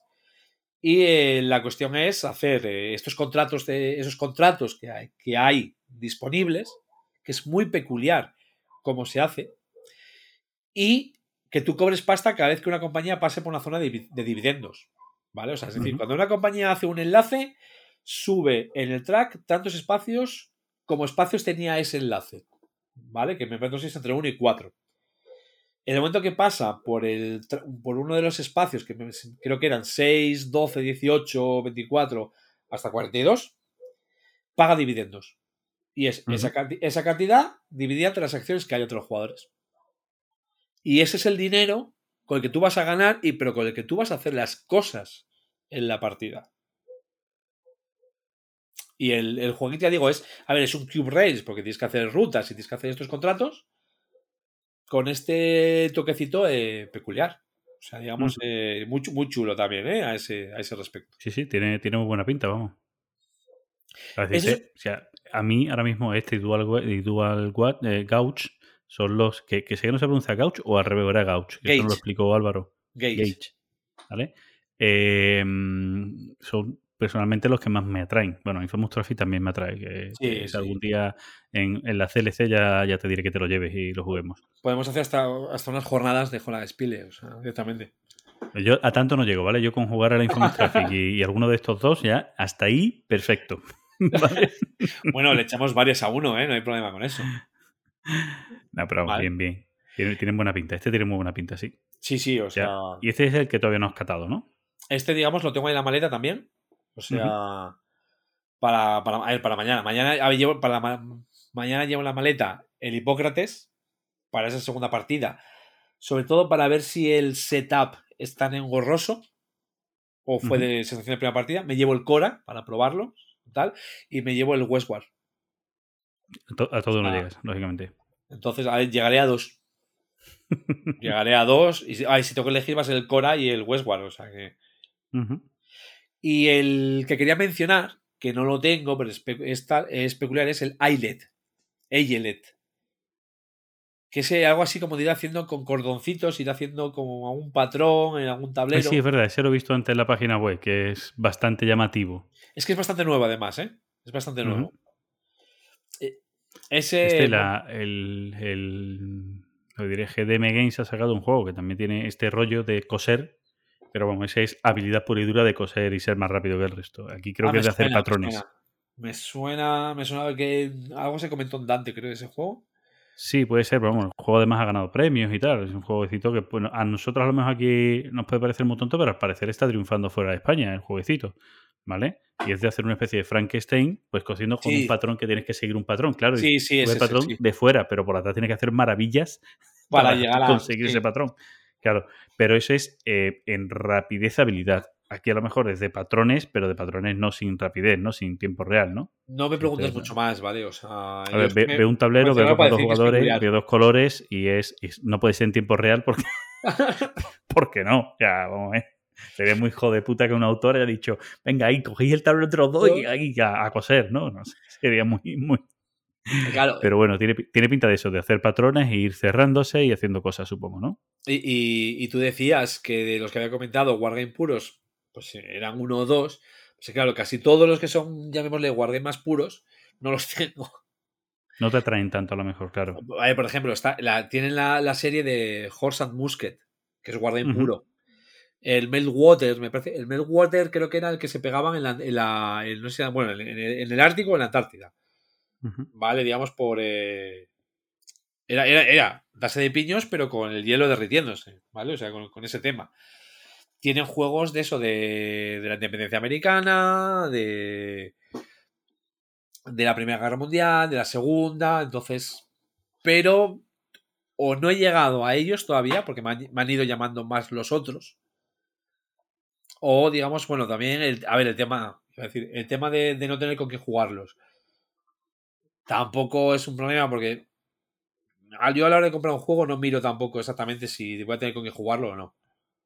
Bueno, a ver, de todas maneras, tú si tienes ahí un buen grupo, que este tipo de juegos los puedes probar medianamente, digamos, sin problemas, ¿no? Que, que suelen ser afines a a poder dos, probar alguno de ellos. juegos a dos ahora mismo lo tengo muy complicado. ¿Sí? Este, de este tipo, o sea, lo tengo muy complicado. O sea, los Wargames ahora mismo, por ejemplo, Granada lo tengo ahí muerto de asco y creo que va a tardar, ¿no? En, en tal. eh, es más, ahora eh, 18XX si puedo sacar y tal. Pero bueno, Que no es óbice para no comprarlos, ¿vale? Simplemente es porque me he tirado por otros. O sea, ya digo que si un juego me gusta, a ver, lo- los grupos de juego cambian mucho durante la vida. Sí, bueno, claro, por, por muchas Pues, cosas, porque las pues- dos, tres personas que son afines a estos juegos, pues no coinciden con tus horarios libres, por mil historias, Sí. claro. por, por lo que sea. O sea, entonces, si solo compras por el mero hecho del grupo, pues bueno, puede ser que luego te cambie el grupo y no tengas nada para jugar. Por, por, por irnos a, extremos, ¿eh? O sea, no. Entonces, los sí te otros. digo, ¿eh? Yo, por ejemplo, no compro mucho 18XX, que me encantaría, me hubiera metido en el Chesapeake, me hubiera metido en otros, porque mm, yo creo que el último fue el, el 89, que fue la impresión conjunta Sí. de Marras, pero porque mm, es que no lo juego, es que no Claro, tengo grupo sí, de juego, sí. es que desde que perdimos el local, que yo empecé a hacer un poco, y es cierto que tengo un par de personas que le puede interesar, pero claro, ahora no tenemos tiempo, eh, cuando tenemos tiempo no tenemos un sitio para jugar fácilmente y tal, entonces ahí estoy un poco fastidiado. Entonces, eso es importante y a veces te limita el comprar. ¿vale? Sí, hombre, Hay otras veces que tú dices, oye, mira, no. O sea, yo qué sé, va a ser un juego de exploter que ese es para seis jugadores y yo ahora mismo no tengo seis personas que le gusten los exploter y me lo voy a comprar. Es- Es decir, eh, a eso, a eso sí. voy, o sea, sí, Claro, sí. tiene su peso, tiene su peso. Pero mm, sí es cierto que yo, por ejemplo, me he limitado a comprar 18XX en la era dorada de los 18XX porque no los estoy jugando. No, que porque es el día- hoy en día, ¿eh? Bueno, pero digo que el día, yo que sé, dentro de dos años resulta que volvemos a tener el local de la asociación bien porque está en obra de historia y consigo crear un grupo de juego que, yo que sé, una vez al trimestre nos reunamos para probar 18 18XX o menos, o una vez al mes, y a lo mejor digo, no, pues lo voy a buscar y ya puede estar a la segunda mano, lo que quede en tiendas, habrá opciones, siempre hay opciones. Sí, sí, o sea. Luego, a ver, sí, sí es cierto que eso, cuando tienes un grupo, pues. Cuando compras, como siempre compras de más, ese de más que compras y es. Igual, digamos, si tienes en cuenta el que lo vayas a sacar más o menos. Pero bueno. A ver, yo de Holland Spiles seguirán cayendo. Poco a poco, pues irán cayendo más. O sea, lo que pasa que entre Pues los sí. precios que tienen y estas cosas, pues. Ya digo, quiero meterme en el Table Battles. Eso lo tienes claro, que lo quieres tú probar. Sí, de momento, digamos, yo creo que es el que, el que quiero. Y bueno, poquito a poquito ahí. O sea, ya digo, es, es una editorial que para mí se me, se me ha convertido en de cabecera. Obviamente no es Exploter. ¿Eso está claro? Tampoco, claro, obviamente sa- saca mucho, a mucho más ritmo que Exploter. No es que tenga un ritmo de sacar juegos espectacular, pero claro, Bueno, o sea, perdona, o sea, habiendo nacido en 2016 como ha nacido, tiene un volumen de juegos curioso, ¿eh? por eso, por eso, que saca, saca mucho más. eh, A eso me refiero. mucho- Es lo mucho, contrario ¿no? O sea, multi- multiplica por 20 es lo que saca Exploter. Claro, o sea, claro. Hombre, no todos los juegos son suyos. Que son de otro diseñador. Ellos, digamos, lo que hacen es Sí. eh, venderlos y eso, pero. bueno, como pero bueno, editorial. son juegos que como editorial sacan, ¿no? Quiere decir, Claro, tienes claro, 91 juegos, 91 juegos en 5 años. 91 juegos en 5 años. En 5 Bueno. años, 91 juegos comparado con Exploter, perdona, o sea, ¿por cuánto multiplicamos? O sea, Pero claro, sí que es verdad que hay que empezar a mirar el tema de expansiones, ¿eh? Porque digo, Bueno, o sea, da igual. O sea, cuento las expansiones de Exploter. O sea, 91. 91 Sí, contra sí. Exploter. sí. Perdóname, perdóname. Creo que. No, no. O sea, multiplico por 10 de sobra. ¿Sabes lo que te quiero decir? No, Multiplica por 10 la producción de Exploter. Perdona. bueno, eh, sí tengo que comentar que me acabo de acordar los vídeos explicativos de Amabel Holland. Bueno, eso, No sé. eso no, no sé si es bueno o malo. Yo no, no lo sé yo tampoco. Porque igual te coge un juego, no lo, no lo hace con todos, ¿eh? Y te explica parte, ¿no? O sea, o te- igual te hace varios vídeos de 4 o 5 minutos cada uno, explicándote una, una, digamos, una de las fases. Pero lo hace en la parte trasera de su casa, en el jardín. ¿Vale? O sea, voy a decir sentado, porque los que yo he visto era antes del cambio de sexo. Eh, aparecía, digamos, claro, aparecía Tom, Tom Russell de aquella. Ahora me imagino que lo seguirá haciendo, no lo que que los haya visto. Allí, digamos, allí en la parte trasera, en el jardín, moviéndote cuatro fichas, hablando cuatro cosas, con un micro que debe de ser una mierda y con todo el tráfico por detrás.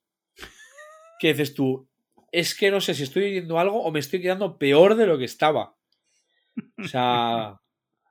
Es que me acabo, me acabo de acordar ahora de, lo- de- de esos vídeos. o sea, madre mía. Vale. No, no, no es un buen ejemplo, ¿no? De marketing, ¿no? No, no, de marketing. Holland Spile. No, no, o sea, tú cuando entras en Holland Spile sabes a lo que entras. Sí, sí, eso está claro. O sea, no, no vas a entrar en Holland Spiele porque veas, oh, mira, mm, pues este, qué bonito es. El 90%, por- yo creo que el 90% de las veces es quizá como exploter antes, ¿vale? El boca oído. Sí. O sea, boca oído, este juego que más o menos me llama, o he llegado a este juego por ese tema y descubro lo que hay, resulta que hay alguien que conozco que tal, o sea, Porque tampoco han licenciado ninguno de sus juegos, ¿no? no, que yo sepa. No, es- ellos son editorial, entonces, bueno, sí, podrían, no he dicho nada, no he dicho nada. Podrían, digamos, igual licenciar, pero yo creo que por la forma que tienen de negocio tampoco... Sí, pero a lo mejor juegos como Forest, que son juegos que han sonado un poquito más o, o tal. El, el Dual Gage, yo creo que debe ser el que ahora está Sí. petándolo. Por eso digo que puedan ser juegos que digan, porque llegue Capstone Games y diga, oye, que yo tengo juegos ya de, de, de Amabel, eh, quiero, quiero también hacer sacar este vuestro, te lo licencio, lo No, hago a mi estilo y ya está. Me imagino que no les debe salir rentable. Porque me imagino que lo habrán mirado ya. O sea, porque yo creo que juegos como Dual Gage. Y claro, es que están sacando expansiones cada poco, por ejemplo, de Dual Gage. Bueno, pero que me refiero que a Capstone puede ser que le interese, porque Capstone, mm, que lleva dos años desde que empezaron con la línea de los Cube Rails, han sacado tres. Si han sacado, bueno, dos y expansión, ¿no? Creo. No, no, el, el Iris, el Rails on Board y el, y el Iberian. Y Liberia. Ah, vale, no, vale. ¿Y del, ¿Y del Iris no habían sacado una expansión o iban a sacar una expansión? De ahí me perdí, porque yo el Iris ya lo vendí.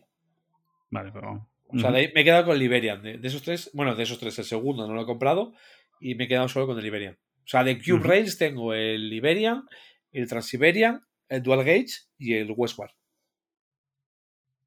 Vale, la línea Iron Rail que ellos llaman. Sí. Así que tienen, exacto, mira, tienen el Raid Rails, es el que tienen expansiones, son dos expansiones. Tienen la expansión de Australia y Canadá y la de Francia y Alemania.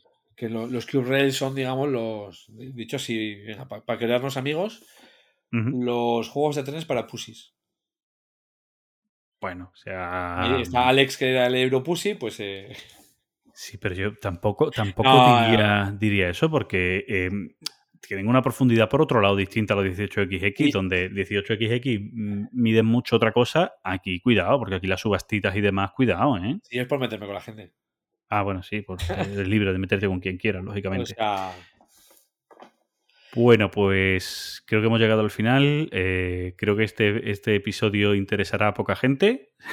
poca gente habrá llegado hasta el final. Joran Espielola, ¿no? Es, o a lo mejor no, a lo mejor después el pepinazo de, de, no de sé, episodio. ¿eh? Porque yo con, con todo el coñazo que he dado con Holland Spile por ahí para arriba, con Holland Spile para abajo, el Anifamous Traffic, No, no. estas cosas. En España no suena mucho. A Infamous Traffic sí es cierto que no sé Sí. por qué alguien, alguien hablaría de él en algún momento y si es un juego que sí he visto más por España. Yo he dado mucho coñazo eh, con el Infamous. Llevo Sí, años. sí, has dado coñazo. mucho, pero que me refiero que ha habido más gente, que lo he visto yo es más, en más imágenes y tal, de lo típico de en redes, de fotos de gente jugando y tal. Pero los demás, Forest, Forest también, es cierto que también lo he visto más veces. Claro, ha metido en sí VGA. visto más veces. Es un juego económico que sí gusta más a gente y tal, y además creo que es bastante más llevadero que otros juegos económicos y que puede llegar a ser muy Sí, sí. divertido. Eso sí, Me me eso sí. Lo divertido sí, cuando ves el Sí. ridículo que haces. Exacto. Y, pero pocos más he visto así a, a nivel general que tú dices, hostia, me llama Sí. la atención, ¿no? Que vea. Claro, es que también es el tema del, del acceso a ellos. Claro, en Estados Unidos son más conocidos. Siempre, lógicamente. Si es que Claro. aquí cuesta llegar a ellos, eso es normal. Es más, el juego que tiene mejor rankeado en el ranking El es el Infamous, ¿vale? Y luego el Table Battles, y ya luego vamos bajando. La agrícola lo tiene muy bien y tal, ya van bajando. Y hay, hay más de uno y más de dos que no tienen rankeados, ¿eh? Porque no llegan al mínimo de votos todavía algunos. Sí. Sí, sí, sí, sí. Pero bueno. Bueno, aquí, aquí hay una cuestión curiosa, no entiendo. O sea, le he puesto que me lo ponga por ranking ¿Sí? y no me lo ha puesto por ranking. Ha pasado de mí, ¿no? Sí, ha pasado de mí. Porque, o está mal, es que me dio en el Dual Gauge que está el 660 y no me lo está puesto. Ah, no, vale, perdón, perdón, 6000. 6000, vale, no lo había visto. Faltaba ahí un, un número. Ok, ok. Bueno, pues esto ha sido Holland Spiel, esta editorial que no es holandesa. Aunque, aunque- aunque lo parezca. Pero muy a tener en cuenta. Sí, eso sí, voy a tener en cuenta. Bueno, pues hasta aquí nuestro episodio. Como siempre, mm, muchas gracias por el ratito, Guismo, que además hoy te lo has currado tú. Y hasta, oye, y hasta, y hasta me has prestado atención, ¿eh? Que lo he visto. Sí, hombre, coño, estaba pendiente viendo todos los juegos de los que hablaba, iba buscándolos, viendo un poquito las imágenes, viendo un poquito para enterarme mejor de la explicación y ver un poquito cómo trataban. Y, y es curioso porque hay juegos que, como, como el Westward, que, que tienen un diseño gráfico, oye, eh, aceptable, medio, es decir, no es escuela francesa de Super Pro, pero un juego medio, Pero- ¿sabes? Es decir, que no, un juego que no eh, llama la atención por feo o porque parezca un prototipo, ¿vale? Los componentes ya es otra historia, eso, Sí, el eso- el eso tablito de papel ya es otra historia, pero el, el diseño gráfico, pero hay otros, el Infamous Traffic o demás, que hay otros que dices tú, bueno, o el, o el Nicea, ¿no? El Nicaea, que, que, que es que esos prototipos, vamos, Oye, ojito que el Nikaya viene con lonas, ¿eh? Los dos, los dos tableros son lonas. Hawaii, eso está Ojito, bien, eh, eso está bien, pero el diseño gráfico es de cuidadito, ¿sabes? Bueno. Eh, tampoco, son fotos de la época. Bueno. Bueno, gente, lo dicho, que nos vemos en el próximo episodio, que seguramente traigamos invitado. Que ya que En breve también toca el Hater Sodio, que ya veremos si lo volvemos a hacer en la noche más corta, más larga del juego de mesa, que es en breve, porque ya estamos en junio, así que es en breve. Y nada más, que nos vemos por el grupo de Telegram, que atentos que estamos preparando las CLC, así que si no Hay estáis que- dentro del grupo de Telegram, ya estáis tardando y entrando, ¿vale? Hay, hay, que, ir, hay que ir viendo, hacer un- haremos un sondeo para. Para Hay ver cerrando cuántos- ya, hay que ir cerrando claro. ya, claro. Es que de aquí a un mes tenemos que tenerlo ya todo medianamente cerrado. Claro, claro, hay, que- hay que ir buscando ya para. Ujú. A, ver, a ver qué montamos este año. Pues sí. Por lo dicho, muchísimas gracias. Un placer, como siempre. Eh, pues yo me repito, o sea que. Un placer y nos vemos en el, nos escuchamos en el siguiente. Chao. Chao.